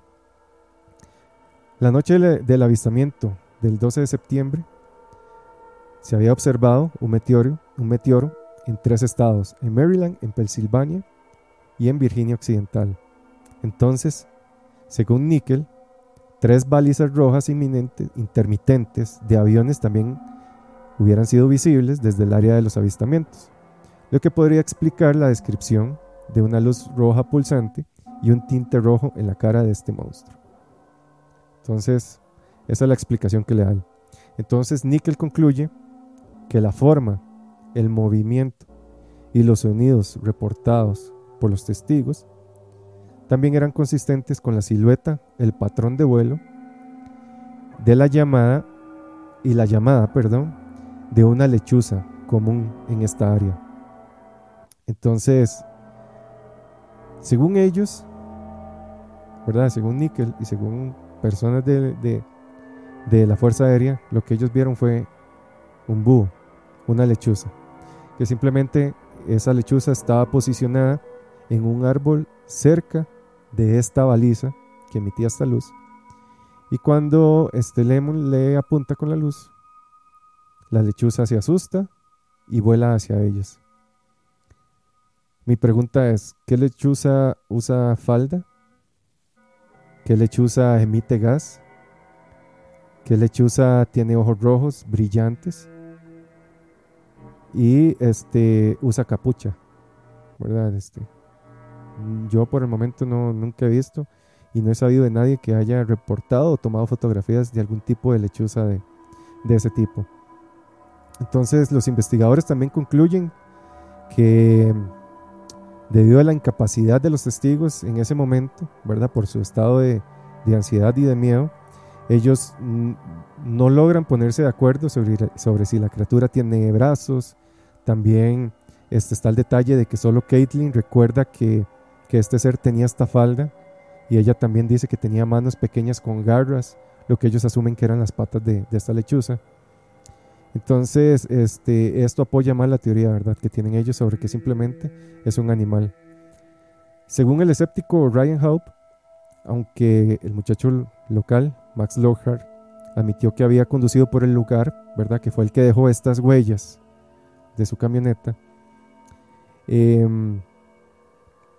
se dice que varios investigadores de lo paranormal dieron pruebas concluyentes de que las huellas, el residuo aceitoso y gomoso eh, y, varias cosas que no concordaban también habían este, sido producto de la criatura y no de la nave. Se dice que también este, esta sensación de náuseas que ellos tuvieron después, que se la asumieron a este gas picante, no era más que producto del miedo, ¿verdad? Ellos tenían, estaban en estado de ansiedad, de estado de histeria. También pasaron por un esfuerzo excesivo tras correr.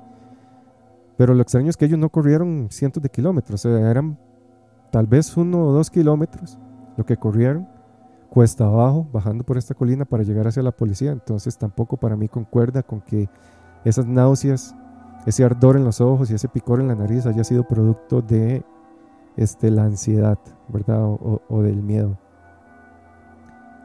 ¿Qué cree usted que, ellos vieron esa noche, Pilla?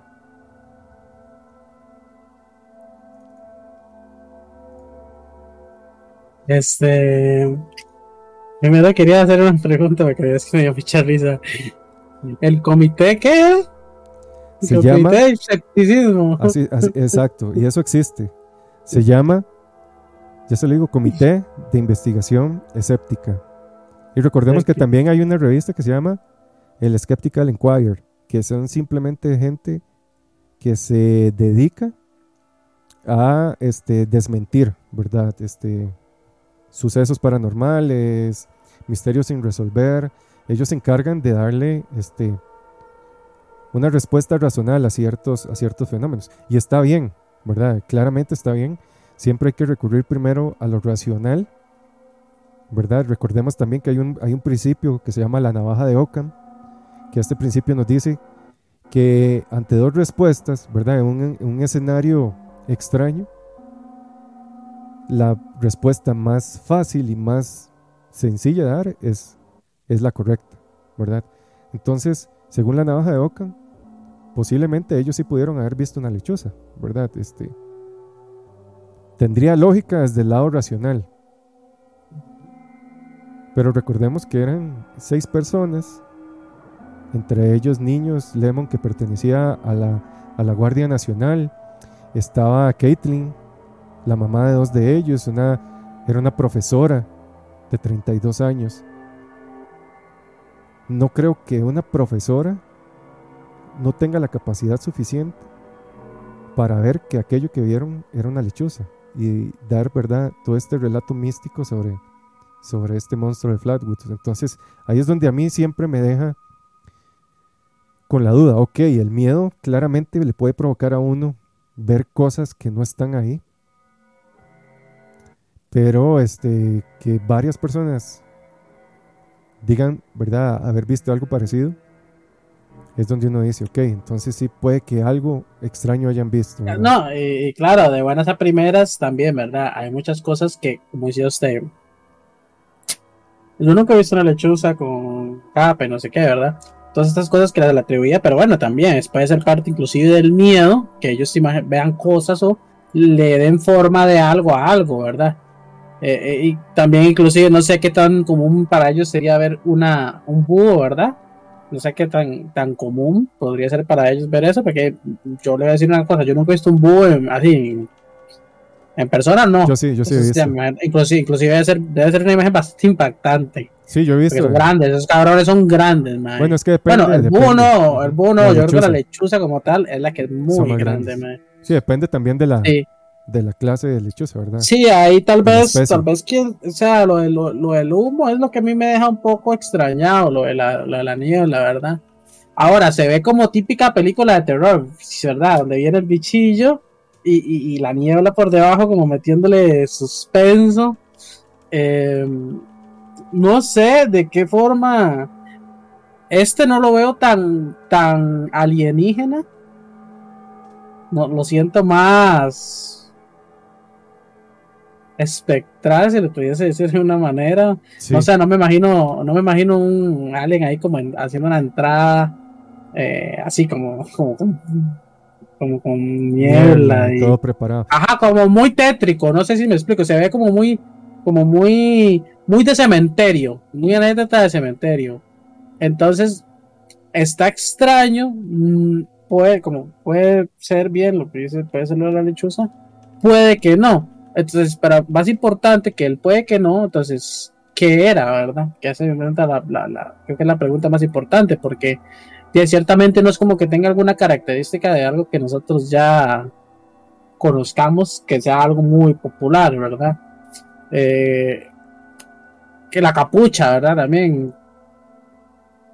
¿Qué? Sí, sí, puede ser una, era una capucha o puede ser parte era parte del ser, por decirlo así. Tal vez tenía la jupa triangular. Mm, no sé bien, ciertamente. Yo diría que sí, yo le daría un contexto menos. Menos, alienígena y más. Ajá. Más paranormal. sí, más paranormal, más. Inclusive podría ser una especie de. Inclusive podría ser una persona. Podría ser alguien que practique algún tipo de brujería o, hechicería, tal vez, inclusive, cuidado, no estuviese practicando algún tipo de necromancia o algo así, no sé. Podría ser, inclusive. Sí, sí.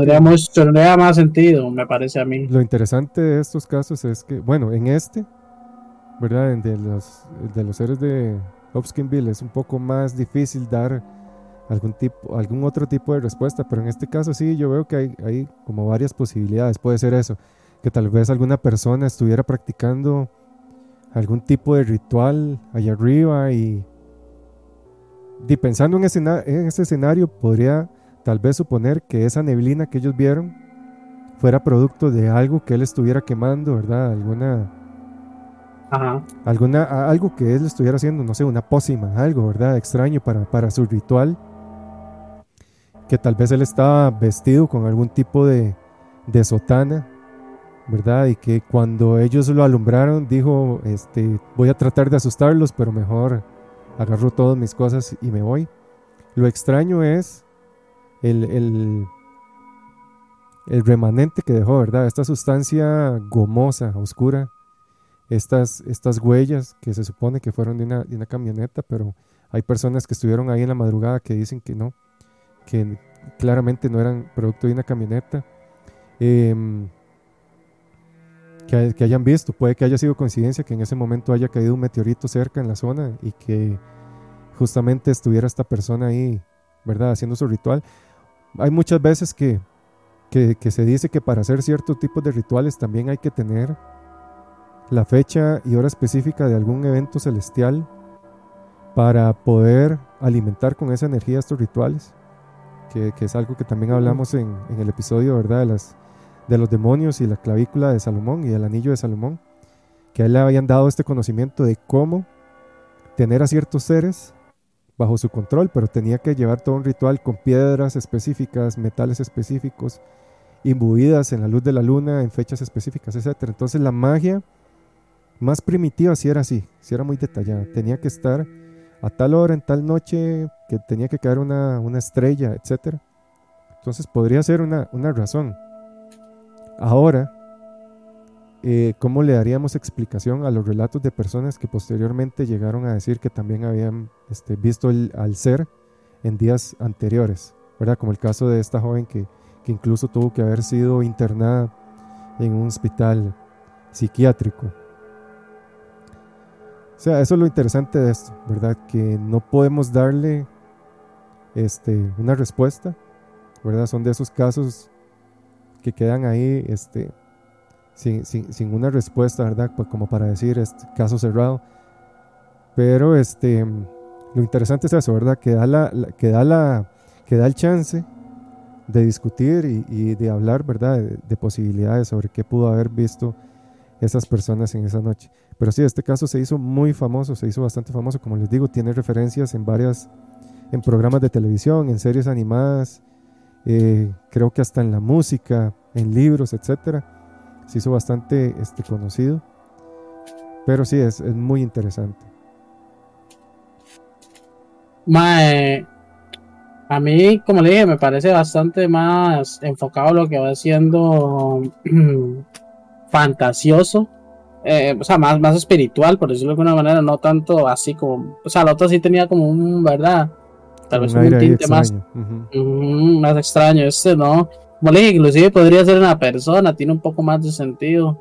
No sé, o sea, no sé. Lo del líquido, digamos, está raro. Mm, pero no sé si al, o sea, al final no se quedó en nada, ¿verdad? No se sabía qué era. y, y las marcas del carro, yo creo que unas marcas de carro son bastante obvias. Obvias, exacto. Entonces está extraño. Está extraño, digamos. O sea, no, no diría, no tiene sentido. No le vería sentido un carro. Porque como usted igual, usted no puede. O sea, carros, es que no, no, no hay chance, no hay comparación entre, entre las huellas de un carro y una persona. ¿Y usted vería las huellas del carro? Donde van es, una, llantota sí, y donde van dejando el camino. No es que simplemente el carro cayó del ah. aire y dejó las huellas ahí y desapareció. O sea deja un rastro. Ah, mm, claro claro. Sí tal vez puede ser una persona yo, yo diría que ser eso que usted dice como o sea toda esa conjunción de cosas usted dice que, que antes tal vez había como más ritual a la hora de hacer algún tipo de, de, brujería o algo así. tal vez yo, yo siento que va por ahí puede ser inclusive más humano. Podría, podría ser, claro que sí, puede ser. Eh, una... Porque también a veces uno, uno atribuye, uno, uno digo yo, pero a veces atribuye ciertas cosas paranormales a cosas exactamente eso, paranormales. pero muchas veces no solo está eso incluido ahí, ¿verdad? También está eso que la, la brujería, este, debe haber cosas, debe haber cosas bastante, bastante turbias, ¿verdad? Claro, claro, sí, no deja de ser turbio, como, como usted dice también. Mm. Que vamos a leer algunos de los, de los comentarios. Dice Mora, las brujas le hacen trenzas a los caballos y se los puedo confirmar. Ok, sí, él estaba hablando sobre las lechuzas. Dice, una noche una lechuza estaba sonando en el barrio y una señora murió. Porque hablando que este, las lechuzas, él menciona que, que, que su abuela decía que cuando un búho o lechuza cantaba era porque alguien estaba cercano a morir. Y varias creencias, como cuando dicen que llega un pecho amarillo y entra a la casa, es que vienen, vienen visitas. Y sí, es algo que siempre, ¿verdad? Se ha hablado, las abuelas, era algo también estas palomas, este, estos insectos, ¿verdad? Que se le llaman palomas, que son grandísimas. Dicen que también si hay una cerca de su casa o que lo anda siguiendo, es como un, un presagio de muerte o de alguna hecho, tragedia. además, eh, que menciona eso, ahora yo había caminando temprano, ama, de mi padrastro, y, me hace, me hace- y hace mi padrastro me hizo una acotación bastante curiosa, no sé si existe la respuesta, pero me dice, ¿usted se ha dado cuenta que, porque ibas pasando frente a una iglesia católica, y me hace, ¿usted se ha dado cuenta que siempre en las iglesias católicas hay palomas? Sí, Y hago yo. sí, o sea, no, nunca lo había, nunca había sido consciente, pero me pareció curioso. Me sí, pareció curioso porque sí, es, es, Es algo- real. es algo Es curioso. real, digamos. Y, y, y aquí en, no hay muchas, pero ese día, bueno, hoy en la mañana que pasamos había bastantes palomas ahí como en, en la, en la iglesia. Y yo dije, mira, me parece curioso. Sí, es curioso. Dato bastante curioso. Después dice incendio 111. Dice, volví, me recagué el miedo, porque se fue la luz de mi patio y mi internet y me quedé como, Dios, en ti confío. Le sigue fallando un poco el internet. Yo le puse ahí que posiblemente hoy reciba una, una visita. No le voy a decir de quién, pero ahí para, para que esté listo en la noche. Dice este incendio 11. A mí una vez me correteó una bruja y corrí. Y varios días desde ese encuentro en la noche algo llegaba a mi techo y rasgaba. Ma, eso es fuerte. Yo no me imagino a un- ma, yo no me imagino Ah, es uno que estar corriendo en la noche y que lo siga uno lo que uno presume que es una bruja. O sea, ¿qué hace uno, ma? No, pero es, Es pero es corre. que, ¿sabes qué es más feo? que que- que es más feo?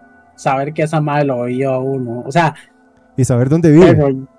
No, no, no. Es que, digamos, yo, si yo le tengo, le puedo tener a algo, es a eso, pero una madre así como rara, madre, sí, Sí. porque. Madre, es que a mí me da miedo, madre, tan siquiera saber de la existencia, de. O sea, saber que está aquí a la par mía, madre. Ujú. Yo digo, madre, en cualquier momento cada madre hace algo. Cada vez que usted sale, ella está ahí O sea, viendo. saber que, está ajá, viendo. saber que, saber que usted existe en el mundo de ella, a mí eso ya me Sí. da miedo, Y ojalá usted tener la ventana de su cuarto en dirección hacia la casa de esa persona y usted correr la cortina para ver y que esté esa bruja viéndolo. Como si supiera que usted Sí, se iba a asomar, que- así simplemente viéndolo. No, debe ser, debe ser fatal. Y dice, vamos a ver, dice B13 Mora, lo vacilón es que la persona, que es que la persona bruja no va al lugar. Ya- sino- Voy a hacer corrección, perdón, para que no deje de decir porque es Blemora. ah, es Blemora, ok. Porque, Blemora. porque como lo leo B13 Mora, ok. Yo soy de tres semanas, me, me, me, algo, me fue ansioso. Blemora. Blemora dice, lo vacilón es que la persona bruja no va al lugar, sino que hacen la brujería. Sino es que como hacen la brujería, es como un espíritu porque uno trata de agarrarlo y desaparece. Sí, es que esa, esa característica de las brujas, ¿verdad? Que se habla, es que ellas no se presentan físicamente, sino que tienen la habilidad de hacer como un desprendimiento astral, ¿verdad? O de separar su, su alma de su cuerpo y ir a atormentar a las personas. O se convierten en animales, ¿verdad? Que ta- también es lo que se habla mucho. Dice, dice también, si uno le ve la cara, se supone que ve la cara de la persona bruja que está haciendo la brujería. Dígalo. Pero y es que es como, hay películas donde pasa eso, mae, la típica mae que llega toda guapa, blanquita, así, de, de, de blanca, digo yo, como, va- o sea, que sí se que rara, ¿ah? como nórdica, y llega, que se acuesta con el mae, y que después resulta ser la mae, que resulta ser bruja, pero yo, me, yo me mato, pero ahí mismo. O sea, yo me imagino la cantidad de mierda que le, que le traspasa hijo de puta uno en, en, ese toque. O sea, no, no podría yo con, sí, con sí, esa sí, vara, Bueno, y también. O sea, que usted, usted sabe que. Y, pero eso se lo plantean así, pero usted sabe que es. De verdad hacer, digamos, tener relaciones, porque no lo habíamos hablado, más tener esa intimidad con una madre así, porque una vez habíamos hablado del tema y hemos tratado que, que, que esas varas, o sea, que a veces el sexo no es solo sexo, Sí, hay una transmisión de energía. ajá, exacto. Se comparten energías. Pero, pero ajá, también, eso, también, hay, ataco, también, también es importante aclarar que la brujería en sí no es mala, ¿verdad? Porque recordemos, eh, como yo lo mencioné en el episodio anterior, la magia, por así decirlo, ¿verdad? Es como un cuchillo o como un martillo, ¿verdad? La, el, su sentido es depende de quién lo utilice. Entonces yo puedo usar el cuchillo para, para hacer carne, para cortar, para tallar madera. Di, pero una persona puede usar el cuchillo para matar. Igual un martillo. El martillo lo puedo usar para crear, pero también lo puedo usar para hacer daño.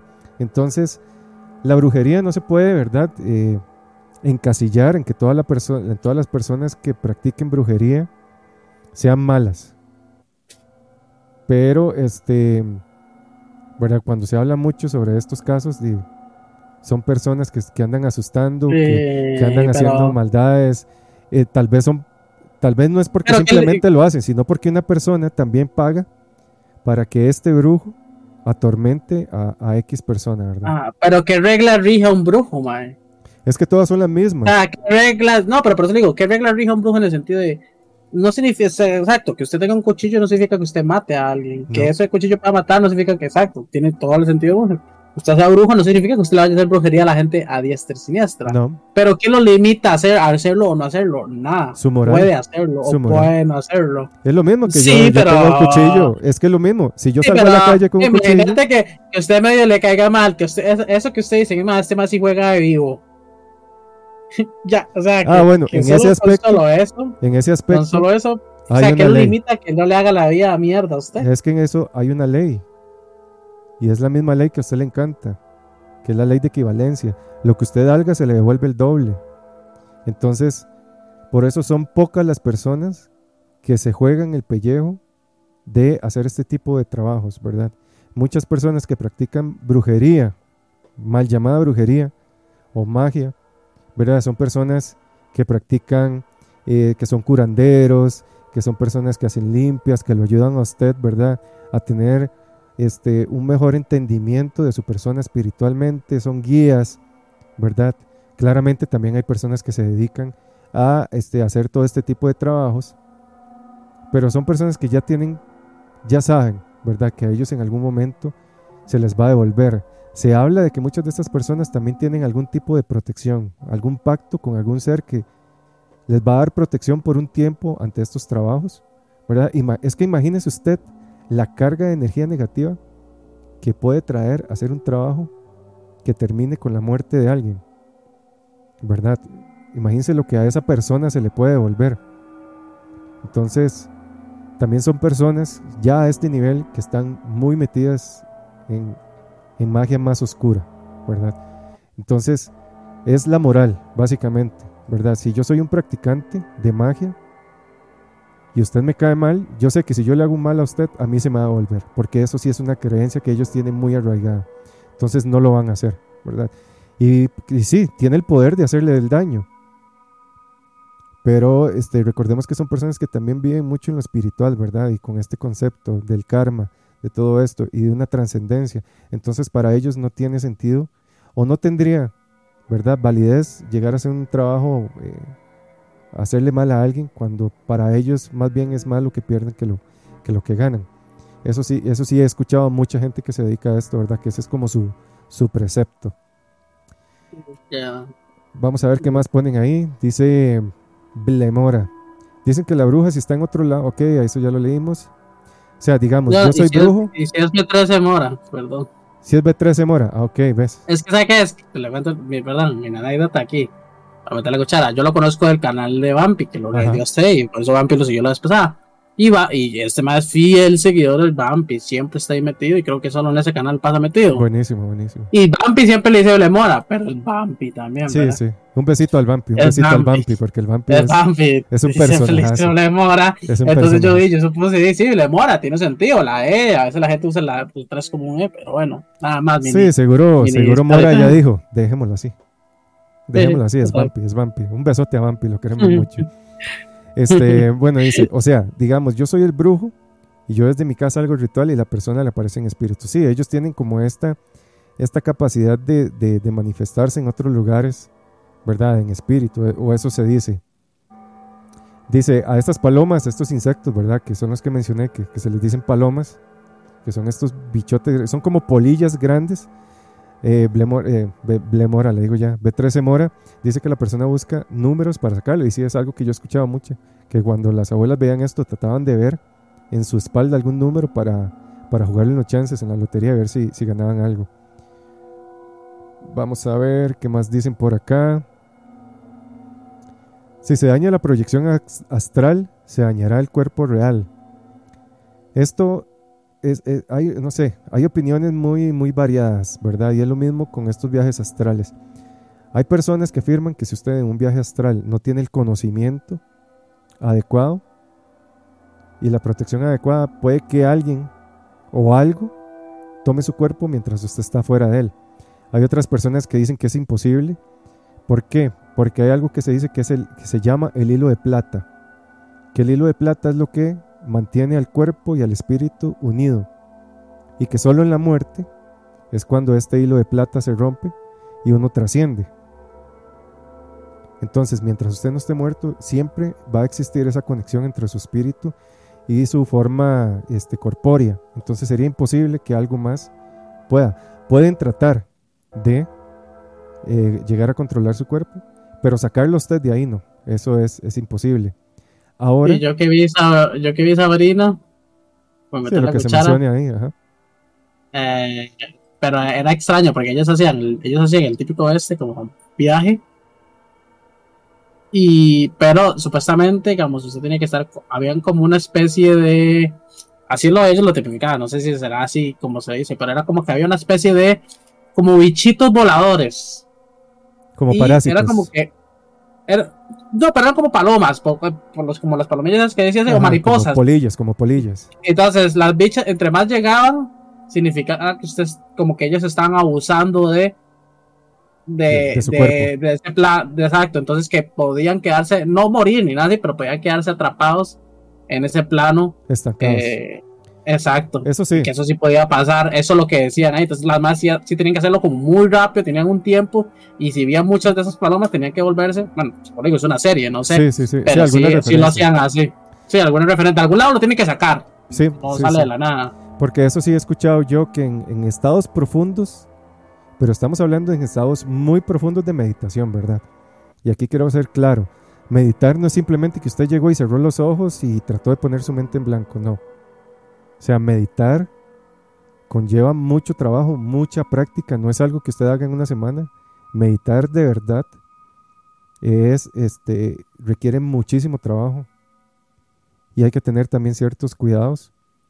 Y algo que se menciona es eso, que si usted no tiene el conocimiento, la práctica, ¿verdad?, adecuada, puede que un estado profundo de meditación, que es básicamente que su cerebro deja a un lado lo material ¿verdad? Y usted está en otro estado de conciencia.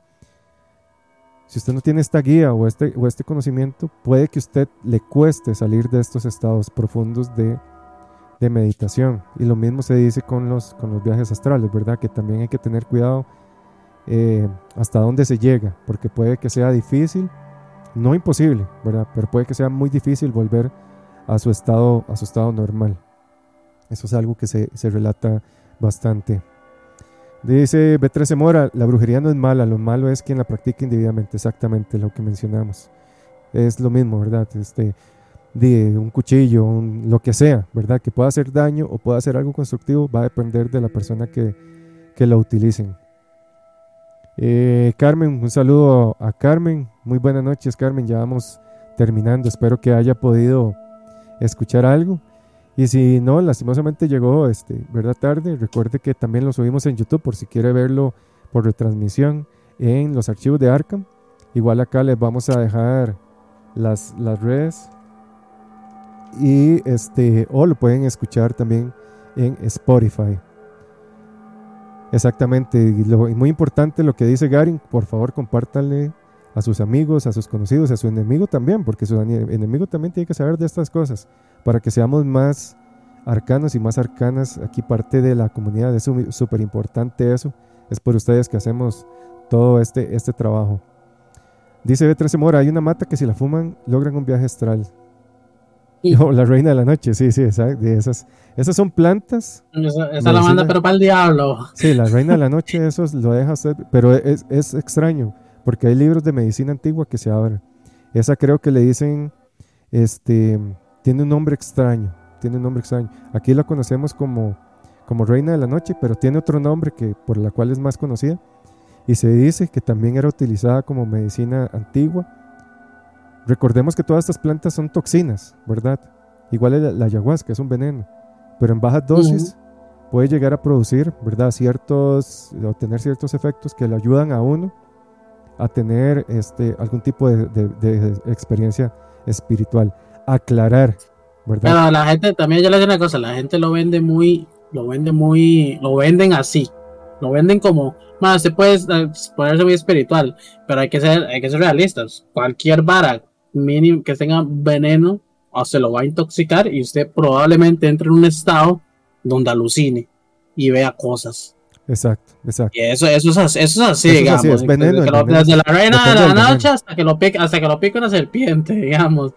Entonces, ajá, yo, yo no soy muy partidario de, de esas, cosas, pero por lo mismo, porque a mí me parece que es, es eso, es, lo mismo que usted está diciendo, son toxinas al final. Pero bueno. Es que depende mucho del tipo de toxina, porque no todas las toxinas van a activar las zonas del cerebro que activan estas plantas medicinales. Esa es la diferencia. ¿Verdad? Ok, desde el punto de vista de toxina, eh, va a ser lo mismo que se envenene usted con, con Racumin, ¿verdad? sí o sí va a alucinar. Eso te fijo. Pero no es. Sí, sí, sí, ¿verdad? Con veneno que lo pique una serpiente, ¿verdad? Desde el, desde el término intoxicación o envenenamiento, es lo mismo. Pero no es el mismo viaje, ¿verdad? No es el mismo. No son las mismas toxinas, no te van a producir el mismo estado.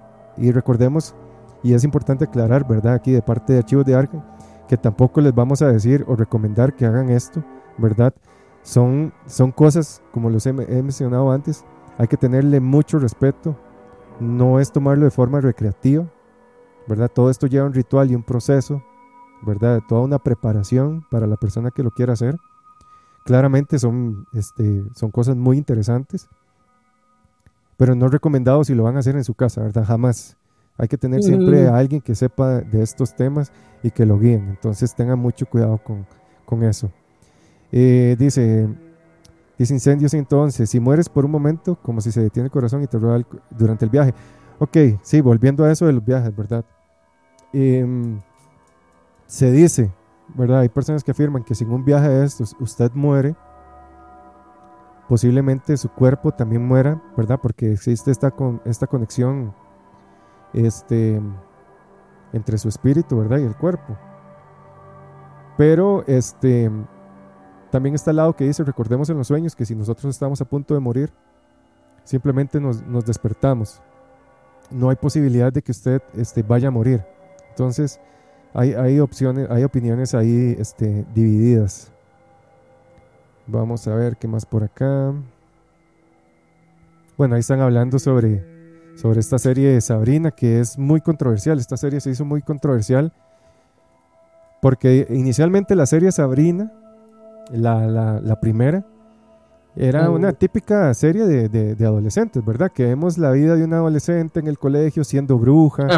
La, primera y la segunda también. Era, sí, era muy cómica, ¿verdad? Era como, como decir un sitcom, ¿verdad? Una, una comedia esta situacional en la que la ponen a ella en aprietos por ser una bruja adolescente era todo muy bonito, que el amor, ¿verdad? Ya estaba bien, Sabrina. Y era un, como un high school, como un high school eh, musical, pero de brujas, ¿verdad? Pero esta Sabrina, esta última serie, sí eh, dio un giro 180 grados.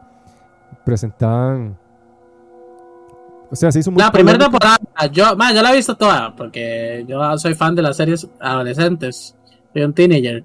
Pero, man, este, la primera temporada es brutal, man. O Sí, sea, es que es- la, nueva, la de Netflix. Sí, Sí, es, muy buena, es muy buena por, por todo, pero ya después ya se vuelve un poco muy... mm, muy cliché. y o sea, le no, es que le pierde, el- le pierde el miedo, le pierde el susto, Sí. le pierde como esa vara satánica. Es que En la eso primera fue, sí es muy... eso fue producto justamente de lo que iba a mencionar, que se hizo muy polémica porque presentaban al satanismo. Es que es una serie directamente relacionada al satanismo, ¿verdad? Estamos hablando que Sabrina es hija de Satanás eh, y que ella es bruja. eh, va a Es, una es- escuela es de una hija de un humano y un... Y, un, Y Satanás. Exactamente.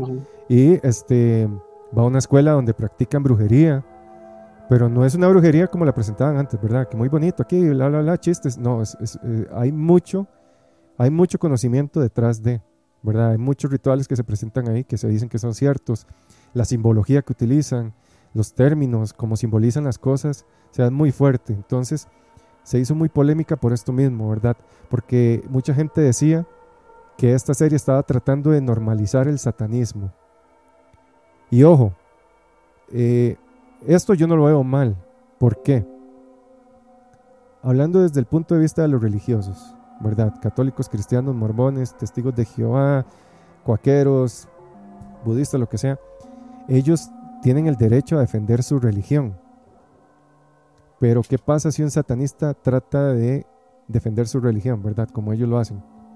Esa persona es totalmente atacada, desmoralizada, eh, humillada, ¿verdad? Entonces, esa es, la, esa doble moral, ¿verdad? Si estamos en una sociedad de libertad de pensamiento, de un satanista también podría defender sus, este, sus creencias. Claro está que si es del tipo satanista, de este que yo llamo satanista poser, por así decirle, que son estos satanistas que sacrifican, o ellos dicen que sacrifican vidas humanas, ¿verdad? Incluso niños, que eso a mí me parece una ridiculez. Ahí sí no le veo, ¿verdad? Este, ahí sí no le veo manera de, de poder defender nada. Pero viéndolo desde el punto de vista del satanismo más lavellano, que se llama, que es el, el- inicial, en el que el humano o usted es su propio Dios, ¿verdad? Es una, es una religión, una creencia totalmente egocentrista, humanocentrista. Eso es lo que ellos decían, ok, yo soy yo y yo soy mi Dios. No hay un Dios externo que me diga qué hacer y qué no hacer, no hay un, no hay un, destino, no hay un libro que ese Dios haya escrito con el que se guíe mi vida, sino que mi vida la guío yo, mis decisiones las hago yo y producto de mis decisiones, así es como el mundo se altera a mi alrededor. Eso es lo que creía el- este satanismo lavellano inicial, que es, para mí, es, es una forma de pensar inteligente. Incluso si, si tienen la oportunidad de leer la Biblia satánica inicial, ¿verdad? La inicial, la verdadera. Para mí ellos tienen creencias todavía más humanistas que muchas religiones actuales. Es- eh, ellos van todavía más del lado humano que muchas religiones. Entonces ahí es donde a mí me choca, ¿verdad? Que, que Promueve, promueve el satanismo. no puedo decir que lo promuevo, Ah, pero puedo promover que investiguen sobre el satanismo. Tengan No mucho cuidado. Tengan mucho cuidado con lo que leen. Como siempre les digo, ¿verdad? En internet ustedes pueden encontrar de todo. Hay que tener mucho cuidado con lo que se lee, de dónde se lee, ¿verdad? Y qué se lee, porque hay libros claramente que usted tiene que tener ya un conocimiento previo para poder entrar en esos turbios terrenos. Pero sí, yo promuevo la investigación. Si usted, o sea, si ustedes están en búsqueda de su, de su credo, de sus creencias, yo los invito a leer, a investigar. No se crean lo primero que lean. O sea, esto lleva tiempo investigar. No porque agarro la Biblia negra de Anton LaVey, ya soy satanista. Y, y lo primero que leo es lo que me dijo. No, o sea, hay que sacar su tiempo, investigar, lean de todo un poco. Yo soy uno que yo he leído de budismo, he leído de gnosis, he leído de teosofía, de satanismo. Eh, estuve metido en la iglesia católica mucho tiempo, estuve en la, fui evangélico mucho tiempo. Entonces sí tengo como un amplio espectro Y puedo decir, según mi experiencia, que nada de eso me ha dado respuestas, ¿verdad? He tenido que buscar respuestas por mí mismo. También jugándome el chance de lo que yo vaya absorbiendo, ¿verdad? Está sujeto a mi interpretación y a la interpretación de la persona que, escribe, ¿verdad? Entonces, son temas ahí delicados, pero sí, yo sí, yo sí promuevo mucho eso, ¿verdad? Que investiguen por ustedes mismos, que no se crean tampoco lo que yo digo, claramente, ni lo que dice Pilla. Aquí somos, siempre mencionamos, somos simplemente informadores, ¿verdad? Personas que nos gustan estos temas, ya cada uno tiene su propia decisión, ¿verdad? Hay personas que puede que yo esto que les esté diciendo los, los ofenda, ¿verdad? Eh, pero este existe, la, existe la libertad de, opinión, la, libertad de, palabra, y si no les gusta, ¿verdad? Que este tipo de temas simplemente de, se ignoran, ¿verdad? Como uno ignora muchas cosas día a día. Entonces ahí se las dejo picando para que ustedes vayan y investiguen sobre estas cosas y no se crean, ¿verdad? Todo lo que, lo que escuchan, ven en la tele y todo esto. Vamos a ver qué más dicen por acá. ¿Qué son los cuaqueros? Los cuaqueros, les voy a poner una, un breve contexto. Ustedes han visto la avena cuáquer, ¿verdad? Y, y, ustedes han visto la imagen que tiene el, hombre que aparece en avena cuáquer. Esto es producto de estos cuaqueros. Los cuaqueros eran, por así decirlo, cristianos iniciales en la época de colonización estadounidense. Quaker es como decir temblor. ¿Y por qué se decían cuaqueros? Porque ellos cuando practicaban sus rituales tenían algo muy particular. Ellos decían ser invadidos por Espíritu Santo o no sé qué cosa y ellos empezaban a temblar. Son, este, yo no sé si ustedes los han visto, bueno, sí, muchos lo hemos visto en videos, ¿verdad? En que se ven personas en eventos religiosos en un puro temblor, ¿verdad? Este, como con espasmos y todo esto que uno lo ve y dice, mm, ¿verdad? Este, me parece muy actuado. Los cuaqueros tenían esa particularidad y por eso se les llamaban así, porque ellos tenían que temblar a niveles muy intensos para demostrar que ellos estaban en contacto con, con Dios. Y ellos eran muy productores de avena y todo esto. De hecho, este, tal vez más adelante voy a hablar sobre algo particular en un episodio sobre todas estas cosas. Pero las galletas de avena, eh, así en resumen, ellos básicamente hacen el producto de, galletas de avena porque decían que la avena podía mantenerlo a usted virgen y casto. Imagínense las creencias que tenían este tipo de personas. Igual en esa época había mucha ignorancia, pero en eso... Yo por eso como, como avena todo el día. Exacto, se mantiene casto y puro. Em, vamos a ver. Dice, vi algo hace unos días, un periodista que fue a una a una vara, supongo sí, a un, como a un coso de una reunión de caníbales y desapareció. Y hace poco en una foto junto a los caníbales sale un hombre blanco barbudo. Ah, ok. Este, si no me equivoco, es un hijo de los Rockefeller.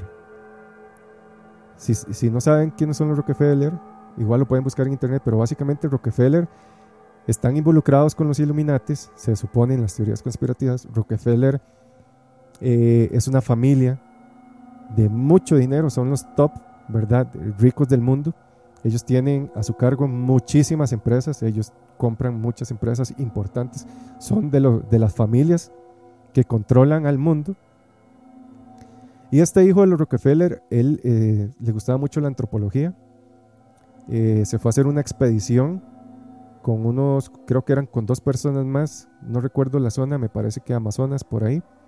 Esto fue creo que también en los 50 o hace mucho, no tengo el dato, ahorita estoy así como, ¿verdad? Parafraseando lo que recuerdo.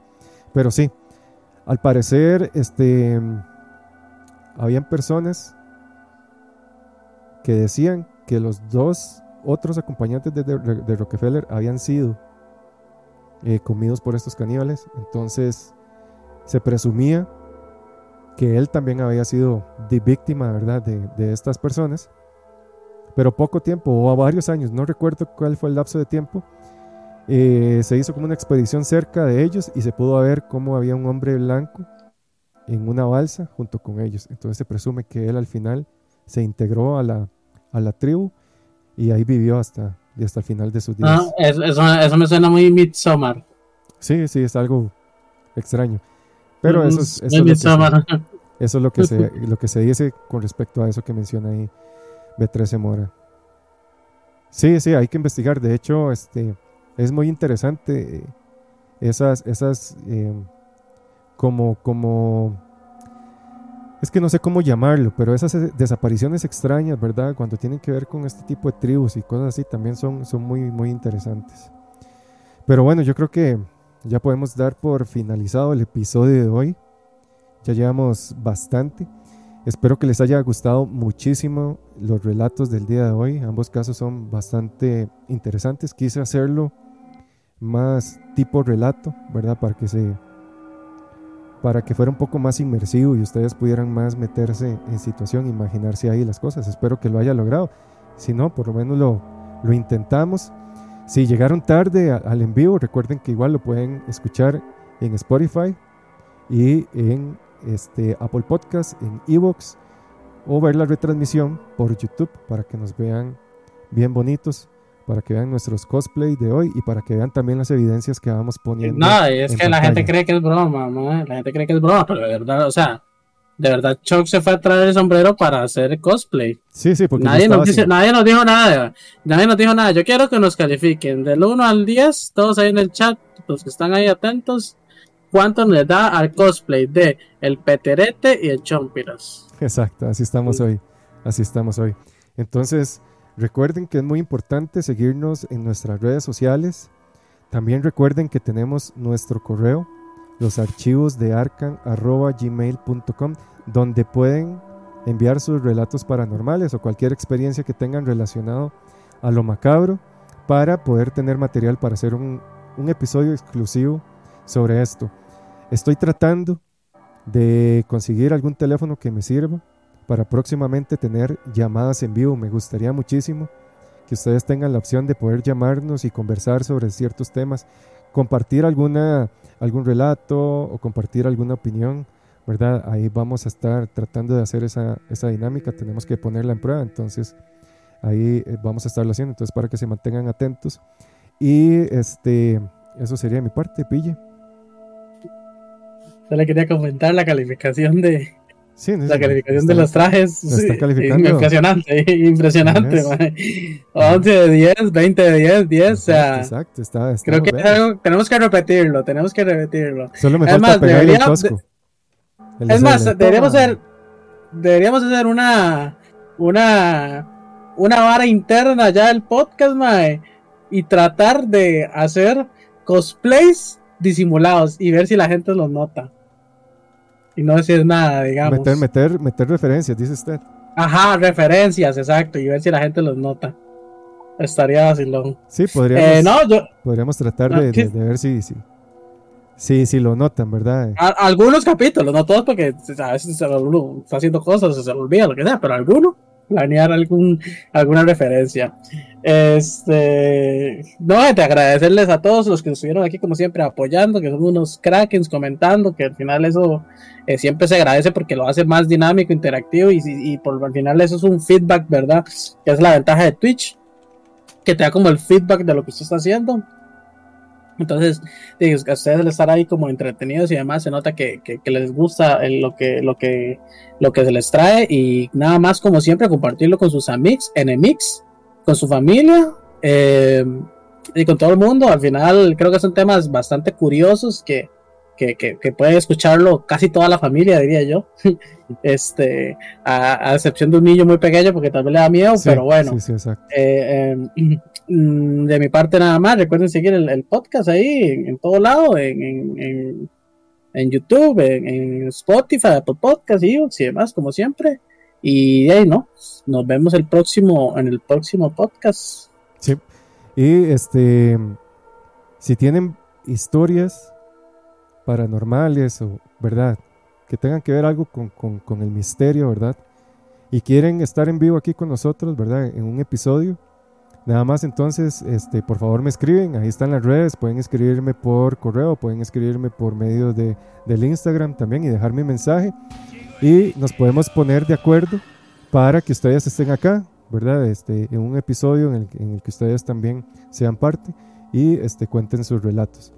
Entonces ahí, eh, ahí les dejo el dato, ¿verdad? Por si alguno quiere participar y estar acá en vivo, nada más me escriben para ponernos en contacto. Y este, antes de terminar, nada más quiero recordarles que los archivos de Arcan se escuchan mejor si están acostados en su cama en una noche oscura y fría, sin saber quién está detrás de ustedes. Muy buenas noches.